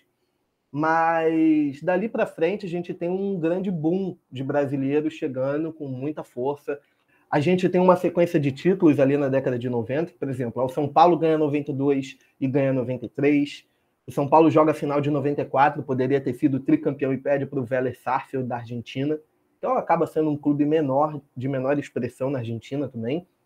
Mas aí a gente tem a sequência: Grêmio 95, aí o Cruzeiro ganha em 97, o Vasco em 98, o Palmeiras em 99, o Palmeiras perde outra final para o Boca em 2000. São Caetano joga uma final em 2002, o Santos joga uma final em 2003 contra o Boca. Aí a gente tem duas finais brasileiras nos anos 2000, São Paulo e Atlético Paranaense, quando o Atlético Paranaense ainda não tinha TH, e o São Paulo Internacional em 2006. Enfim, a gente tem uma, uma trajetória a partir dos anos 2000 com muitos times brasileiros jogando as finais. E aí a gente tem episódios específicos ali, três anos no meio da década de 10, né? Em que a gente tem três finais em que brasileiros não estão, mas os argentinos estão em pelo menos duas. É Nacional do Paraguai, grande time, histórico time, contra o São Lourenço, que nunca tinha ganhado uma Libertadores, mas é um time histórico da Argentina também. É o time do Papa, diga-se de passagem. E aí a gente tem Tigres do México e River Plate. E os mexicanos fazem muita falta na Libertadores também. E o River Plate ganha em 2015. Mas em 2016 a gente tem um episódio específico muito interessante, que é o Independiente del Valle, lá do Equador, um clube de menor expressão mesmo, enfrentando o enfrentando o Atlético Nacional da Colômbia e é muito muito legal a gente parar para olhar como foi uma final assim muito interessante de você ver times fora do eixo é, Brasil, Argentina e Uruguai disputando uma final. Depois daquilo ali descambou, a Libertadores mudou, ela foi tomando um, um um caráter meio diferenciado, até um pouco mais elitista e com privilégios para argentinos e brasileiros chegarem a Libertadores. E dali para frente a gente vê uma hegemonia muito grande de brasileiros e argentinos disputando mesmo. Mas voltando para as memórias aí, tem que falar de 2019, né? Porque foi a minha memória máxima de felicidade enquanto eu depois de nascida, né? Antes de nascida não conto que eu não lembro. Lembro do meu pai falando do máximo. É, a gente indo comemorar a Libertadores na Candelária, vendo lá o, o, o carro elétrico lá, não esqueci o nome, carro elétrico do Flamengo. Trio lá, elétrico. O trio elétrico do Flamengo, Jorge Jesus lá, o Felipe Luiz, puto da vida, não devia estar aguentando mais interagir, social da porra. É, foi, foi, foi muito bom, gente. E na volta da comemoração, a gente ganhou no Campeonato Brasileiro. do resultado do, do colega segundo colocado lá. E no, lembro, deu no trem, tava eu, meu amigo Berriel e Gustavo no trem, e a torcida do Flamengo voltando em massa da Candelária. E quando recebeu a notícia do Campeonato Brasileiro do Flamengo, eu gravei até um vídeo do Gustavo nesse dia falando: pô, não aguento mais ser Flamengo, não. Sai para comemorar, sai para comemorar Libertadores e volta comemorando brasileiro. Não sei mais o que eu faço da minha vida foi isso. Foi um dia muito feliz. Parei em algum lugar para comprar faixa lá do, de campeão para dar para meu pai de presente. Cheguei em casa, estava a família toda lá de ressaca do, da comemoração da Libertadores do dia anterior. Todo mundo gritando, feliz. Gente, foram dois dias que, assim, é, Acho que qualquer flamenguista daqui a uns anos, quando perguntarem o que você estava fazendo naquele dia, você vai lembrar exatamente onde é que você estava, com quem você estava, o que, que você fez depois da comemoração. Enfim, é, outro momento marcante também foi o 5, né? Em cima do, do Grêmio, do senhor Renato Gaúcho. esse desgraçado. Enfim, foi um dia muito marcante. Estava na cantareira, conheci pessoas muito interessantes na cantareira naquele dia, comemorando a vitória do Flamengo. Fiquei muito doida de Cantina na, da Serra, cara. Foi um dia excepcional também. Enfim, fala, Pedro. Não, o, você falou, eu, eu, lembro exatamente onde eu estava em, na, na, final em 2019, porque eu tinha um chá de bebê. Eu falei, nunca que eu vou nesse troço no dia da final da Libertadores, gente. Filho, a pessoa tem mais de um. Eu não sei quando o Flamengo vai ganhar a Libertadores de novo. Depois exatamente. até. Não, mas, mas aí me obrigaram a ir. Aí falaram, não, vai ter uma TV lá, a gente vai conseguir ver. Só que só tinha tricolor e vascaíno. Me enfiaram no meio de um monte de tricolor e vascaíno desesperado. Aí o primeiro tempo não foi dos melhores, né? O Flamengo tomou o gol, não estava jogando bem e tal. Depois eu descobri que os flamenguistas estavam no outro cômodo lá da casa, vendo uma outra TV. Eu me, me enfiei lá, gente que eu nunca vi na minha vida, mas eu, eu terminei abraçado com todos, assim, um negócio de, de doido. Eu acho que, inclusive, o nome da, o nome da, da filha dessa, dessa minha amiga foi. Era um nome indígena que agora eu não lembro, acho que é Tessá, mas eu, eu defendo que tinha que ser Gabriela, em homenagem ao Gabriel. Correto. Quantos um Gabriel e Henrique nasceram depois disso, gente? Gabriel, Henrique, Arrascaeta, Jesus. É, fazer um comentário rápido aqui. A gente está passando batido por uma coisa muito importante que é tradicional da Libertadores. É a porradaria. Porque, olha, flamenguista mais antigo sempre menciona a memória, acho que é em 81 mesmo, algum ano daqueles da década de 80, em que um jogador toma porrada lá no, no Chile, né? Não, é na final né, da Libertadores de 81. Eu não lembro disso agora. O Pedro que sabe essa história aí. Fala aí, Pedro. Não, a questão no era Flamengo, Flamengo Cobreloa, né? O Flamengo ganhou por 2 a 1 no jogo de ida, na volta o Cobreloa, né? Ele tinha lá apoio da, da ditadura do Pinochet e tudo mais, e enfim. Aí a porrada cantou, assim, os caras batiam, batiam, batiam, quebraram a perna. Aí o e um dos jogadores, o Mário Soto, ele jogava com uma, ele estava jogando com uma pedra para cortar o supercílio do, do, jogador, uma pedra na mão. Aí o jogo já estava no final, o Flamengo estava perdendo de 1 a 0, provavelmente já ia ter o terceiro jogo mesmo, não ia conseguir virar. E aí o e aí o técnico do, do Flamengo mandou o, um jogador da base, o Anselmo, entrar e dar um soco na cara do Mário Soto. Foi isso que ele fez. Ele entrou em, em alguns minutos em campo, deu um soco na cara. O Mário Soto caiu desmaiado em campo com a pedra na mão. Vou deixar só o meu comentário aqui também, que o Bangu Atlético Clube jogou a Libertadores em 1986. Apenas isso. Mas a gente vai continuar falando de porrada? Não sei. Gabriel, fala aí. Sim, com certeza. Eu queria relatar aqui o, o dia em que os uruguais perderam na bola na porrada, que foi a, a final de 2011, que quando a gente estava ganhando o jogo, começou um princípio de porrada ali e tal, é, partiram para cima do Neymar, do, do Arouca, e eles apanharam muito do, do, do Santos, e principalmente da comissão técnica do nosso querido Murici Trabalho. É, a comissão técnica do Murici enfiou a mão nos, nos uruguaios, e aí o Neymar deu entrevista falando: eles perderam na bola e perderam na porrada, haha, com aquela risadinha dele e depois foi embora. Então, é, acho, que é, acho que é importante ressaltar que o Penharol gosta de ter esse histórico aí de, de briga, né? Porque também teve aquela questão lá com o Palmeiras, uh, que até o Felipe Melo tava, tava com aquela história de que ele não podia mais entrar no Uruguai, enfim. É, tem, tem todo um histórico aí com o Penharol de ser um clube que proporciona esses momentos de cenas lamentáveis na Libertadores. Bom, e a gente já comentou aqui um pouco também de contexto político, né? A gente fala, ah, briga, cachorro invadindo o campo, é, coisas tradicionais da Libertadores que hoje em dia a gente vê cada vez menos por um processo de elitização do próprio torneio. Mas, falando em geral, pô, quando a gente fala também de política, para a gente não. É, escudo para bater escanteio também. Estão é, lembrando aqui na produção do episódio. Mas, assim, uma coisa também para a gente dar uma fechada aqui, a gente vai partir para a pergunta do internauta já já. É, para a gente não deixar passar batido mesmo, em geral, a Libertadores sempre traz contornos políticos muito interessantes em vários jogos. E assim, é difícil para a gente também cravar e dar um exemplo muito específico, mas quando a gente fala do contexto colombiano, por exemplo, dos anos 80, de, onde a gente tem o América de Cali sob influência de um cartel de drogas, e o contexto eh, e, e, o Atlético Nacional sobre também cartel de drogas influenciando, o Bangu jogando uma Libertadores porque foi vice-brasileiro com apoio do jogo do bicho, e a gente tem essas coisas de contornos de criminalidade, times que acabam ganhando influência em certo suporte de ditaduras militares.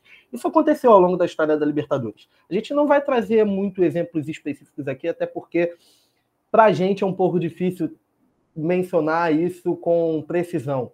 Mas vale a pena você dar uma pesquisada, dar uma procurada. Tem vários portais na internet, vários lugares que podem trazer isso com mais detalhes e com uma relevância bem interessante.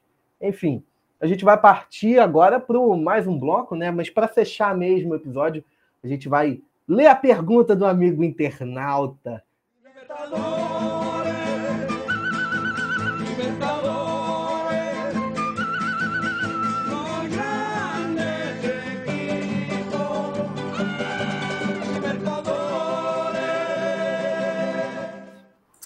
Então, vamos às perguntas. É, botamos uma caixinha lá de perguntas nos nossos perfis privados, no, no perfil do PET, e recebemos é, uma sucessão de perguntas que diziam simplesmente Vasco, e legítimo, tudo bem.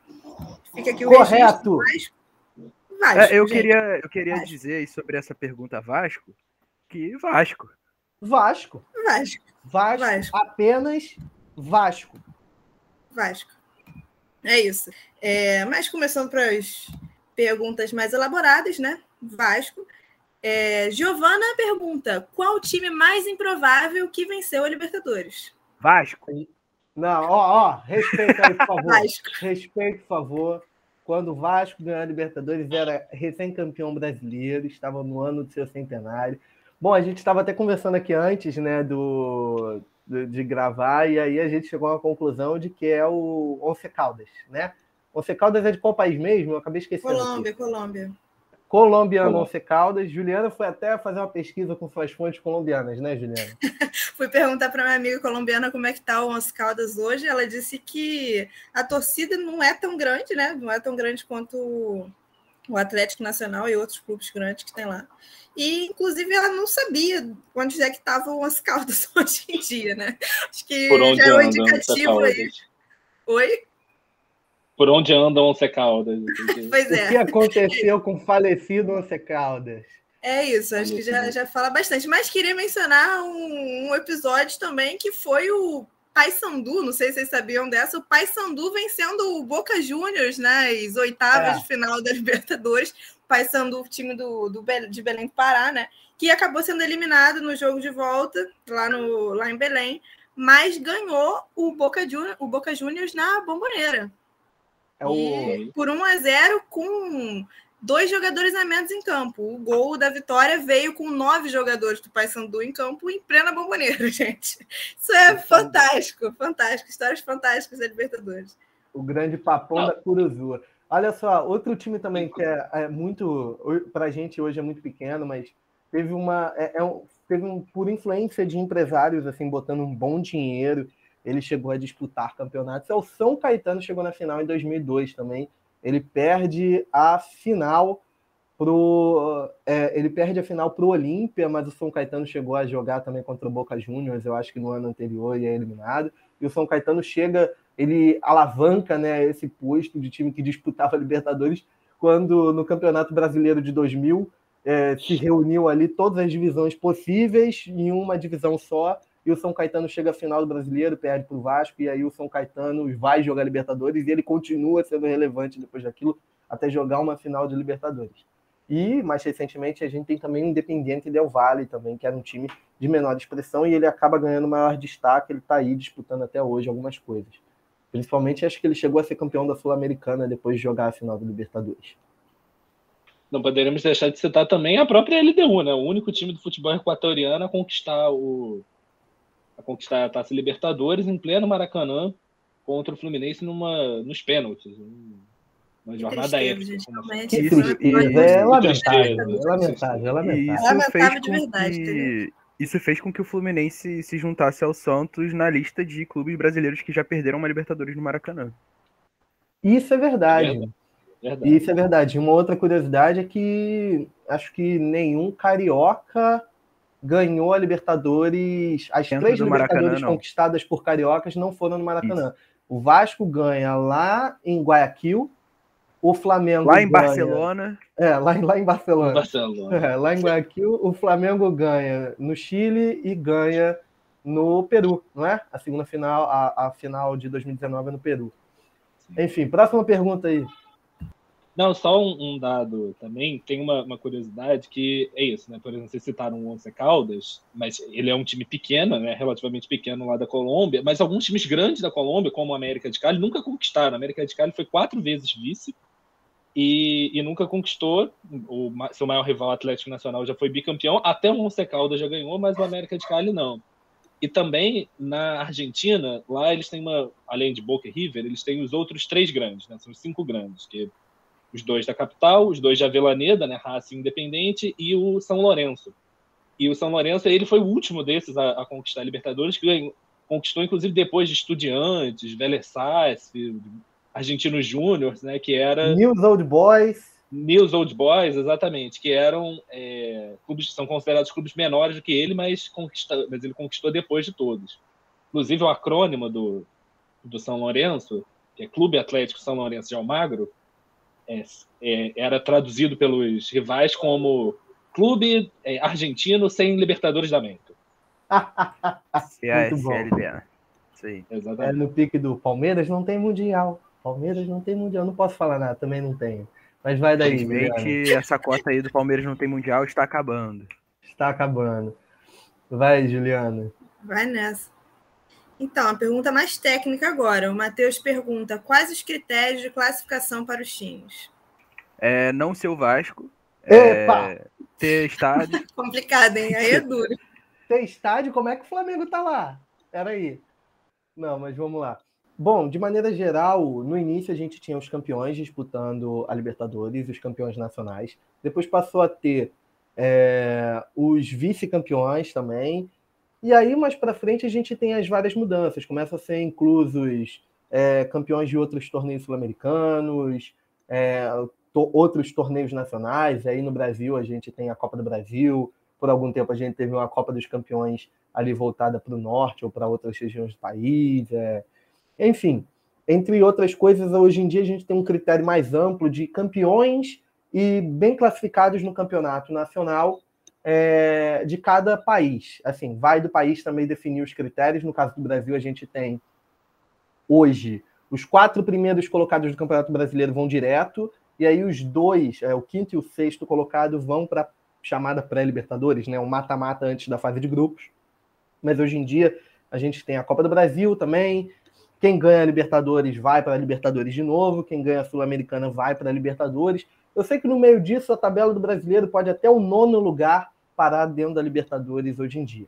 Mas enfim, Isso varia- faz com que o, Brasileirão hoje tenha literalmente uma posição em que não acontece nada com o seu time, né? Porque ou você é campeão, ou você classifica para Libertadores, ou você classifica para pré-Libertadores, ou você é rebaixado. Tem uma posição. a em que- Sul-Americana também nisso. é. É, isso, a Sul-Americana, né?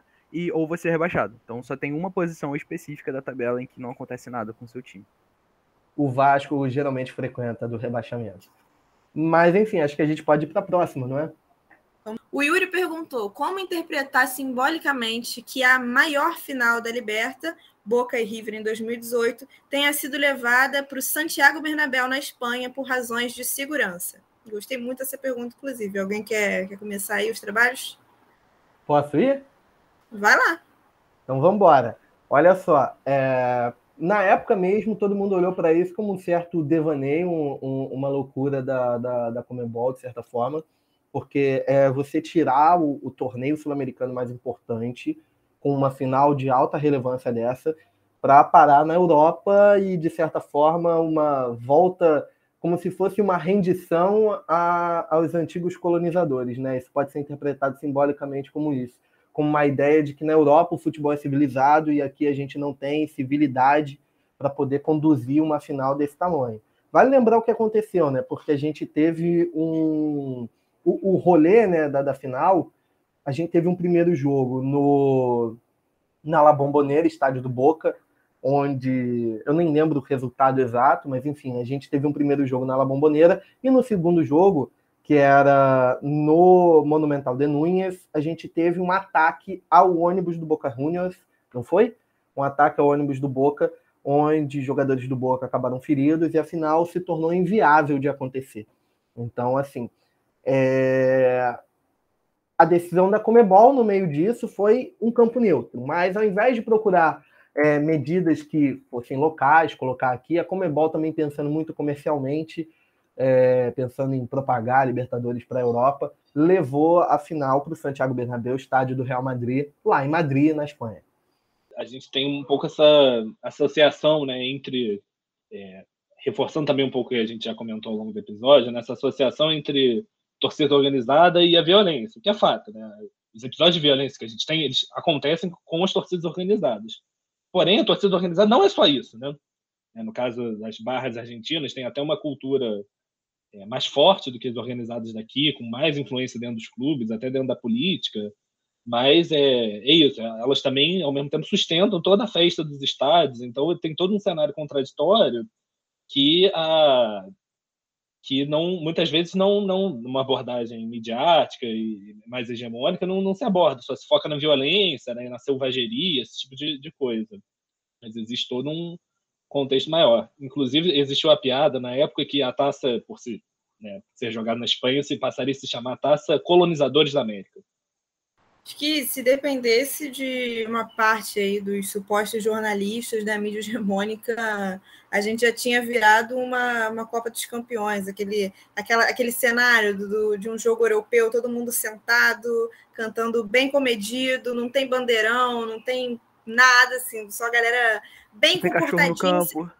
Não tem cachorro no campo, não tem um, uma pessoa invadindo o campo para ameaçar o juiz.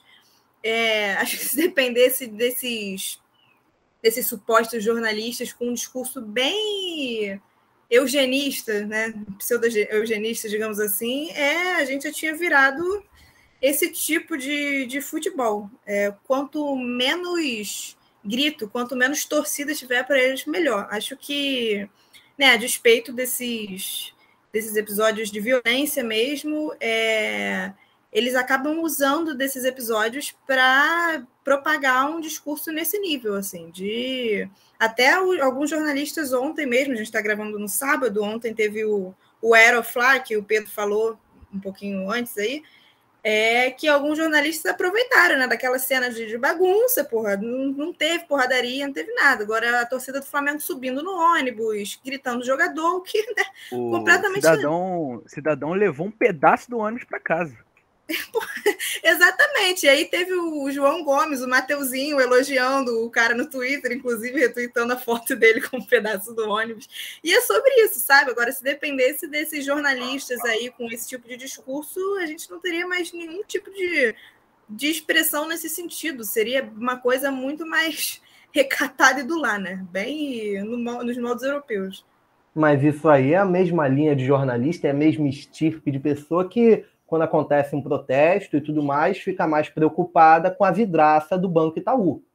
Então, assim, é esse tipo de gente que se preocupa mais com o patrimônio privado do que exatamente com as pessoas que estão ali envolvidas e com a festa mesmo como algo popular. Então é isso, assim, quando a gente para para pensar o futebol, é nessa linha. Vale dizer que esse episódio aí de Santiago Bernabéu foi basicamente embrionário para a final em jogo único que a gente tem hoje, que de certa forma é positiva em algum fator esportivo, assim, de você ter um único jogo em que se resolve uh, o campeonato em termos de emoção, mas ao mesmo tempo isso afasta muito, isso afasta completamente o torcedor mais popular da final da Libertadores. Então, a gente pode citar agora o caso de Palmeiras e Flamengo em Montevidéu, só vai quem tem uma boa grana, porque assim, é, os preços são caríssimos, a gente está passando por uma crise gravíssima econômica no Brasil, por vários fatores que a gente já sabe do nosso governo incompetente, mas é, e aí você parar para pensar que para chegar na final da Libertadores, para assistir uma final de Libertadores, só vai quem tem muito dinheiro.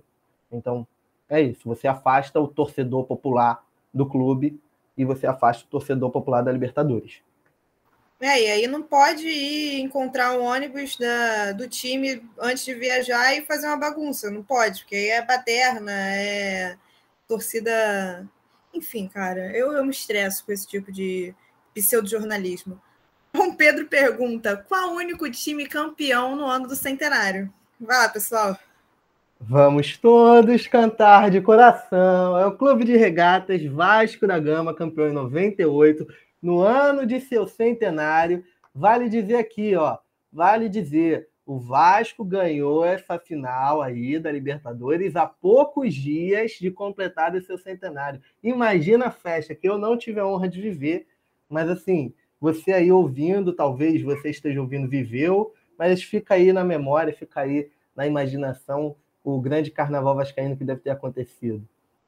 Vasco, né? Apenas. Mas ainda tem um, um adendo na, nessa, nessa, nessa curiosidade sobre o centenário do Vasco, que também foram os 500 anos da chegada do Vasco da Gama, o navegador português, às Índias. Então, ele foi o segundo a chegar nas Índias, sempre bom destacar, mas o, ainda tem esse adendo, essa curiosidade desse, desses 500 anos. Naquele ano, a Unidos da Tijuca levou para o Carnaval o enredo de Gama Vasco a Epopeia da Tijuca, homenageando o navegador e homenageando o clube. Resultado, foi rebaixada. Premeditação? Talvez. Vamos lá, Juliana, próxima pergunta. Eu nem vou tecer comentários sobre isso, mas vamos lá. O Caio pergunta: qual o país mais campeão da Libertadores e quantos troféus tem? Bom, para responder o Caio, é a Argentina com 25 títulos, 12 vices, e a gente já adianta aqui. O time com maior quantidade de títulos é o Independiente, com 7. O Boca Juniors, Boca Juniors vem logo na sequência com 6 títulos. O Penharol do Uruguai tem 5 títulos, o River tem 4, o Estudiantes também da Argentina tem 4. E aí a gente tem ali Olímpia Nacional, São Paulo, Grêmio e Santos, é, o Olímpia do Paraguai e o Nacional do Uruguai com três títulos cada, e agora Palmeiras e Flamengo, um dos dois vai chegar no terceiro título da Libertadores, na próxima final. Eu queria fazer um adendo aí, você falou da questão do Independente. Esse podcast aqui é contra o Independente. Se tem torcedor do Independente assistindo, pausa, minimiza o aplicativo do Spotify, do Deezer, não escute esse podcast até o final, porque você torce para um time criminoso. Okay? O Independente é um time criminoso. E eles são arrogantes, né? Porque o estádio dele se chama Libertadores da América. Que é para falar, olha, eu tenho mais. Mas é um time criminoso. Jogar contra o Independiente é ver uma carnificina acontecer em campo. É, eu, eu, acho engraçado que o Santos alugou um, um, um hospício na cabeça do, do, do, administrador do Twitter do Independente, porque esse ano o time nojento do Fernando Diniz eliminou o Independente da Sul-Americana. E aí os caras chutaram muito firme. Qualquer coisa que eles ganham agora, eles postam e marcam o Santos em todos os tweets, tipo, ah, Nanico, sei lá o quê, Nanico de merda. E eles, tipo, é o administrador oficial do Twitter do Independente.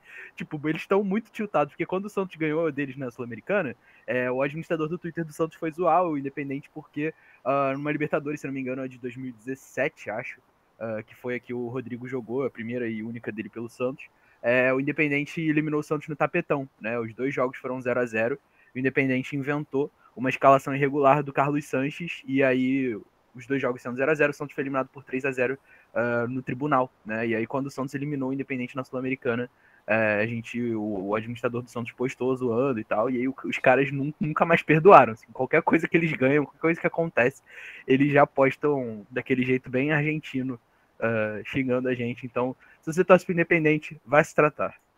O nome Fernando Diniz aqui também foi mencionado, mas por favor, a gente não tem nada a ver com esse senhor. Inclusive, somos contra o senhor Fernando Diniz, diga-se de passagem. É, seguindo aqui, o, acho que o pequeno vai querer responder essa. Gabriel pergunta: Flamengo de 2019 foi o melhor time brasileiro a ganhar a Libertadores? É, essa pergunta do meu querido amigo Gabriel Alad, gostaria de mandar um beijo para ele, um abraço. É, essa pergunta ela é bem, bem fácil de responder, assim. E se aí eu falo assim, é, é difícil falar sem ser clubista torcendo para um clube, né? Mas eu acho que nenhum time que vai ganhar ou já ganhou e possa ganhar a Libertadores vai ser melhor do que os dois times do Santos de 62 e 63. Isso é inegável, porque o Santos praticou o melhor futebol da história, né? Na minha opinião, na minha humilde e sincera opinião. Uh, ninguém vai conseguir equiparar aquilo que o Santos fez. Né? O Santos tinha uma média de seis gols por partida uh, nesse, nesse, nesse meio tempo aí, 62, 63. Então, na minha humilde e sincera opinião, não, não, não tem como uh, algum time praticar um futebol melhor do que aquele. Mas acredito que se a gente elencasse aqui top 10 elencos da, da, que já ganharam a Libertadores, com certeza o Flamengo estaria, o Flamengo 2019 estaria nesse, nesse top 10, assim como o Flamengo de 81 também. Mas eu acredito que não, nenhum time vai jogar melhor do que o Santos da década de 60. Eu acho, eu, eu acabo, acho que eu concordo também que o Flamengo, tanto o Flamengo de 2019 como de 81 podem ser incluídos entre vamos dizer, algum top 10 de grandes elencos da Libertadores mesmo, porque principalmente acho que o de 81, assim, talvez mais do que o de 2019, mas são grandes elencos. É, é porque você tem uma comparação difícil, assim. É, também concordo que não é, mas é, tem uma comparação difícil, porque se você pegar, por exemplo, o Flamengo de 81, você tinha pelo menos três caras ali, o, o Zico, o Júnior e o Leandro, que eram os melhores do mundo nas, nas posições deles. Assim. Seria como se atualmente se jogasse o, o Messi, o Kimmich e o aquele lateral é, canadense do, do Bayern. Rodinei. Rodinei, Rodinei. Não é possível. Zeca. É, mas enfim, seria como se jogasse isso. O Messi, o, os laterais do Liverpool, né, que são os melhores. Então, uma, uma comparação difícil. Agora, levantando a polêmica aqui, do século XXI, eu acho que o Flamengo de 19 é o melhor dentre os brasileiros campeões do É, acho que isso é inegável. Acho que outro elenco que dá para mencionar brasileiro assim grande no século XXI é o São Paulo de 2005, né? Mas entre assim idas e vindas, brasileiros jogando final e perdendo, o Inter ganha dois títulos da Libertadores nesse século XXI. Acho que acaba sendo o brasileiro que acaba ganhando mais títulos no século XXI, né? De Libertadores. Mas enfim, é, dá para a gente concluir que o Flamengo de 2019 é o melhor time brasileiro do século XXI a ganhar a Libertadores. Enfim, para partir para o encerramento do episódio, agora vamos para a pergunta do Luiz Paulo, que pergunta: qual é o impacto histórico do apoio do P12 na preparação psicológica pré-final de Libertadores? E essa eu faço questão de responder por mim mesmo, né? O P12 fez muito mais pelo psicológico do Flamengo do que a própria diretoria. Inclusive, o suposto vereador aí, senhor Marcos Braz, insiste em ficar minimizando o fator psicológico na preparação do time, fez isso ao longo de todo 2020, 2021, quando questionaram, por exemplo, a falta de um psicólogo na, na equipe, se eu não me engano foi do Rogério Senna, é, ou do Domi antes, não lembro. É, é isso, o P12 foi peça-chave, né? O, o, tal. E, inclusive, está no amor. Como todos nós aqui, eu, Pedro, estamos no amor essa semana. Estamos é, mandando apenas energias positivas, tal qual o senhor P12 no, no muro lá da Gávea. É isso. Partir para a próxima aqui. É, o Jean Vitor pergunta: qual equipe conquistou a Libertadores de forma mais convincente? Para ele foi o Corinthians de 2012. Olha, Jean, eu particularmente acho que foi a LDU em 2008. Os meus colegas. Eu vou gastando. travar aqui LDU em 2008. Não, brincadeira. Assim, brincadeira. eu acho que o Corinthians de o, o, Corinthians de 2012 ele realmente tem uma Libertadores convincente, principalmente porque ele ganha do Vasco bem e o Vasco tinha um bom time, o Santos tinha um bom time ali e também ganha de, de forma. É, o, o, Corinthians dá um baile no Santos na Vila. Dá um né? baile é no um, Santos. É um é jogaço a, a semifinal. É triste porque foi o ano do centenário do Santos, né? Mas uh, o Santos não passou em branco o centenário, é, ganhou o Tripaulista.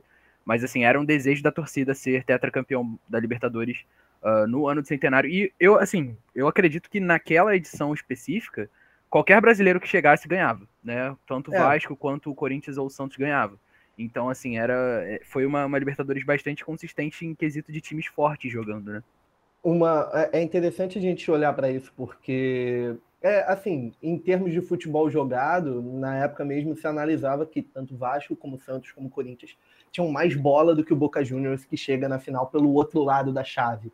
Então, talvez se a chave tivesse sido diferente de alguma forma, era possível ter uma final brasileira ali acontecendo entre esses clubes e outros que estavam ali na brincadeira também. Se não me engano, o Fluminense também joga aquela Libertadores e morre no meio do caminho, mas também vai jogando bem até certo ponto. O Flamengo que morre na fase de grupos, assim, para decepção geral da nação rubro-negra, como a Juliana já contou aí no episódio do Léo Moura, mas em geral foi uma Libertadores muito forte para brasileiros, assim.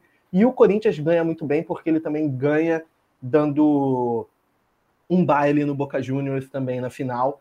É de maneira convincente, mas assim, se a gente for olhar para a forma como a Libertadores vai mudando ao longo dos tempos, a Libertadores sempre teve jogos difíceis para a maioria dos clubes. É...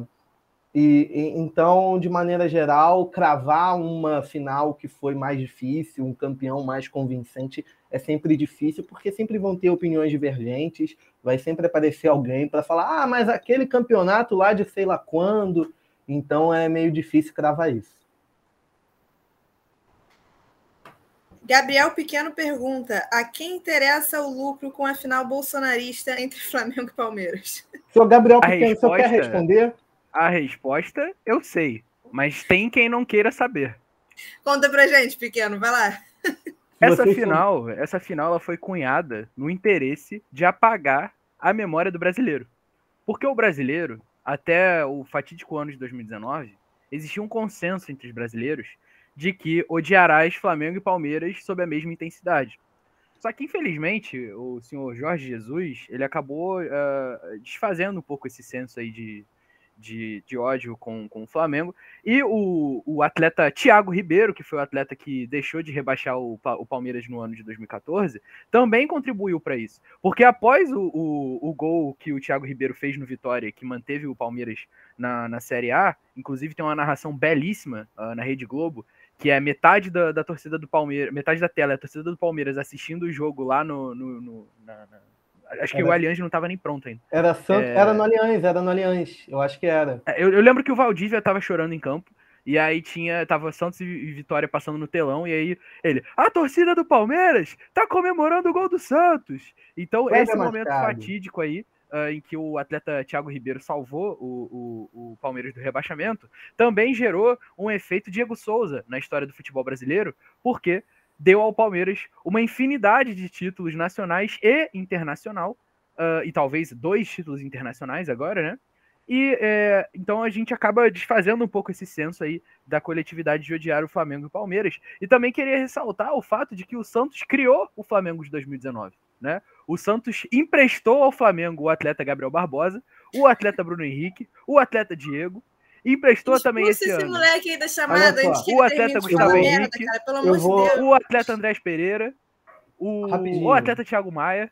Então, o, os atletas que estão envolvidos no Flamengo de 2019 até 2021 são, de certa forma, fruto da imbecilidade e benevolência do Santos, que é um clube voluntarioso. Ai, Mas olha só, uma, uma pequena correção aqui, não foi no Allianz Parque, foi no Pacaembu que o Palmeiras estava assistindo o jogo do Santos. É, o Allianz não estava pronto ainda, eu acho. Porque o primeiro essas ano coisas do Allianz de, é 2015, se não me engano. Essas coisas de salvar time, tem uma história aí na década de 90, que o Flamengo, mandando o jogo em São Januário, tinha a chance de salvar o Fluminense do rebaixamento e perdeu o jogo.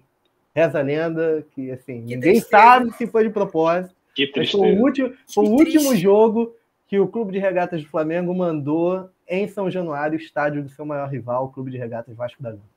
Essa foi a última pergunta, né? A gente pode agradecer o público agora, se encaminha para o final. É só uma, uma questão que eu acho que é interessante, já que a gente está falando do tema e esse episódio vai sair bem aí antes da final. Acho que seria legal a gente deixar o nosso palpite, né, para o resultado do jogo do dia 27. Vamos ver aí Excelente. se alguém acerta. É, para quem, quem gosta de NFL, eu sou um grande entusiasta da NFL, a gente chama isso de bold predictions. Que é quando você diz o que, que vai acontecer no jogo. Então não é só palpite, é o que, que vai acontecer no jogo. É, eu vou abrir aqui dizendo que o Flamengo vai ganhar nos pênaltis do Palmeiras, como, como diz o, o ditado, o Palmeiras sempre perde nos pênaltis, a não ser que seja o Santos. Então o, o Palmeiras vai, vai perder nos pênaltis contra o Flamengo. Vou dizer aqui também que o atleta Rodrigo Caio não vai jogar a partida, porque ele vai estar machucado. Vou dizer aqui também que o atleta Davi Luiz não vai sofrer gols, porque quando ele joga, o Flamengo ganha de 2 a 0 e não toma gol. Né? E também queria dizer que o Diego Alves vai ter cãibra nesse jogo. Então essas são as minhas bold predictions. Mas aí prever Essa que o Diego última Alves, aí não é. precisa ser, ser nenhum. Eu tô apostando é, no baixo. Tô apostando no baixo. Assim, eu vou fazer uma apostinha aqui. Eu acho que o primeiro tempo vai ser insuportável, com o pior nível de futebol já visto entre clubes milionários. E aí, o jogo vai tempo, ser insuportável, porque é. o Abel ele é a favor do jogo insuportável. Ele é a favor ele do, jogo, do insuportável, jogo insuportável, o senhor Abel Ferreira. Abel Ferreira, grande, inimigo do entretenimento. Seguindo uma grande tradição de treinadores palmeirenses, inimigos do bom futebol. Vale lembrar que o senhor Luiz Felipe Scolari é ídolo do Palmeiras. O senhor Então, Vanderlei assim, Luxemburgo também. Exatamente. Então vamos lá. É, a gente tem isso aí, ó. Eu acho que o jogo vai ser 0 a 0 no primeiro tempo. Chega no segundo. O Flamengo abre o placar no início do primeiro tempo. O Flamengo abre o placar no início do primeiro tempo. Do primeiro ou do segundo? Não, ei, viajei. Vou refazer a fala, então. Então vamos lá. A gente tem aí, ó. Primeiro tempo 0 a 0 aquele jogo chato. Ninguém aguenta mais. Chega no segundo tempo, o flamenguista já com o coração na boca, o palmeirense também. E aí a gente tem um. O Flamengo abre o placar ali no início do segundo tempo. Né? E aí, bom. O Palmeiras, Sociedade Esportiva Palmeiras. É legal falar o nome do time completo, né? Adoro fazer isso. Sociedade Esportiva Palmeiras vai empatar o jogo aos 35 do segundo tempo. E aí a gente vai indo. Vai indo para a final. Tá chegando na final, Mengão Malvadão ou Palmeiras? E aí acontece o inacreditável. Gol contra do Flamengo aos 46 do segundo tempo. Senhor Renato de Gaúcho. Gol contra de quem? De quem? É, deixa eu pensar aqui um nome duvidoso. O atleta Rodinei, não. Vou salvar o Rodinei dessa. É, Se Deus quiser, Rodinei nem em campo vai estar. nem em campo vai estar. Eu acho que seria Vamos bonito, lá. assim, para finalizar a campanha do Flamengo 2021, um gol contra do Atleta Isla. Mas eu acho que o O Atleta, Isla. atleta Isla, Pô, exatamente. cara, eu nem Era ele que eu se isso acontece. Oi? Capaz de matar um familiar se isso acontecer. Eu acredito nessa, nessa vertente da história aí. O atleta Isla fará um gol contra os 46 do segundo tempo e o Palmeiras se sagrará tricampeão da Libertadores. Anotem. Vai daí, Vou fazer, Pedro. ó, eu Ah, arrisco Juliana, dizer, arrisco dizer que nesse jogo da final o Davi Luiz vai tomar o seu primeiro gol enquanto zagueiro do Flamengo, é, que vai vir do atleta Gustavo Scarpa no final Eu do pensei que primeiro você tempo. ia citar o atleta Davidson, que ia fazer uma bela dança em homenagem ao Davi Luiz com o gol dele, que é o atleta mais feio do mundo. Eu pensava que o atleta Não, não. papagaio, que o a- o atleta papagaio que jogava no, no Palmeiras era o atleta mais feio do mundo. Mas aí o Davidson me surpreendeu. Diga-se de passagem que o atleta Daverson é vascaíno. Então tem um componente a mais aí se ele fizer um gol. O mundo inteiro é vascaíno. A totalidade dos torcedores do Brasil, no fundo, são vascaínos. E a Essa é a totalidade da torcida vascaína é de esquerda, como diria o influencer João Almirante. Com certeza.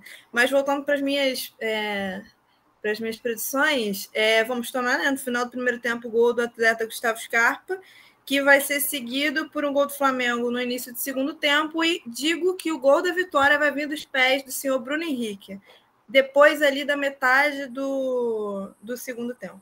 Mais uma contribuição voluntariosa do Santos pro Flamengo, né? Ah, mano, mas aí a culpa não é nossa se, é- se vocês foram burros, né, nesse sentido. Porque vai assim, daí, Pedro. Vai daí, Pedro. vai lá, Vai daí. Pedro, vai, vai, vai, antes que eu me estresse com o pequeno. Eu, eu, eu tô morrendo de medo. Eu não sei o que, que vai acontecer. Eu vou chutar que vai ser 1x0, gol do Bruno Henrique no, no segundo tempo. Mas eu vou dizer o que eu quero que aconteça, que é uma porradaria generalizada. Não, eu quero que o. Felipe Melo quebre uma perna, no mínimo, por baixo. Sim. Felipe Melo e o Abel Ferreira, pelo amor de Deus, que homem chato.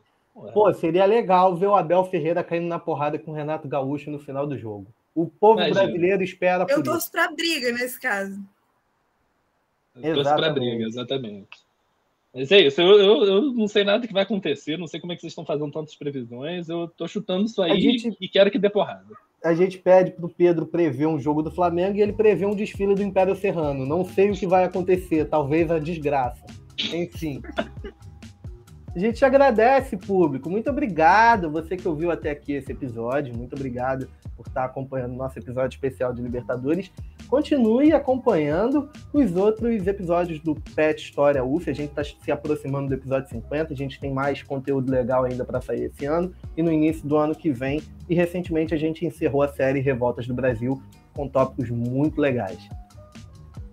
Eu ia agradecer também ao ouvinte, claro, que ouviu a gente até aqui. É, queria agradecer a todos que mandaram perguntas. A gente selecionou as perguntas com muito carinho. Queria agradecer aos meus colegas aqui, o Pedro, o Felipe, o Gabriel. E, por último, mas não menos importante, saudações rubro-negras a todos. E estamos, estaremos aí com o tricampeonato no dia 27. Um abraço e muito obrigada a todo mundo. É isso, ouvinte. Agradecer a sua audiência, né? Agradecer também aos meus colegas Juliana, Felipe e Gabriel. E rumo, rumo à final, rumo ao tri. Esperando aqui, desesperado, com um pouco de ansiedade. E é isso aí, rumo ao tri. Bom, então só agradecer a participação de todo mundo. É, foi um episódio muito divertido de gravar. Acho que todo mundo aqui tá, tá sentindo isso. Muito obrigado a você que enviou suas perguntas também. E queria deixar aqui o convite para você acompanhar o Pet nas outras redes sociais. Nós estamos no Instagram, PetHistoriaUF. No Twitter somos arroba no Facebook também Pet História UF. Mande aí seu feedback do episódio. A gente também tá nas principais plataformas de streaming com o Petcast. Assista os próximos programas e os outros programas que a gente já tem listado. Tem episódio de Petcast para todos os gostos. E a gente vai ficando por aqui. Muito obrigado pela sua audiência, pela sua paciência, por vocês serem pessoas incríveis. E espero que o Império do Mal do Palmeiras não triunfe no dia 27. É isso, para dar os créditos finais desse episódio, a apresentação foi minha, Felipe Camargo, Gabriel Pequeno, Juliana Veloso e Pedro Reis. O roteiro foi também de nós quatro, Felipe Camargo, Gabriel Pequeno, Juliana Veloso e Pedro Reis. A produção, Pedro Reis. A edição é de Caio Manzoli. Até a próxima!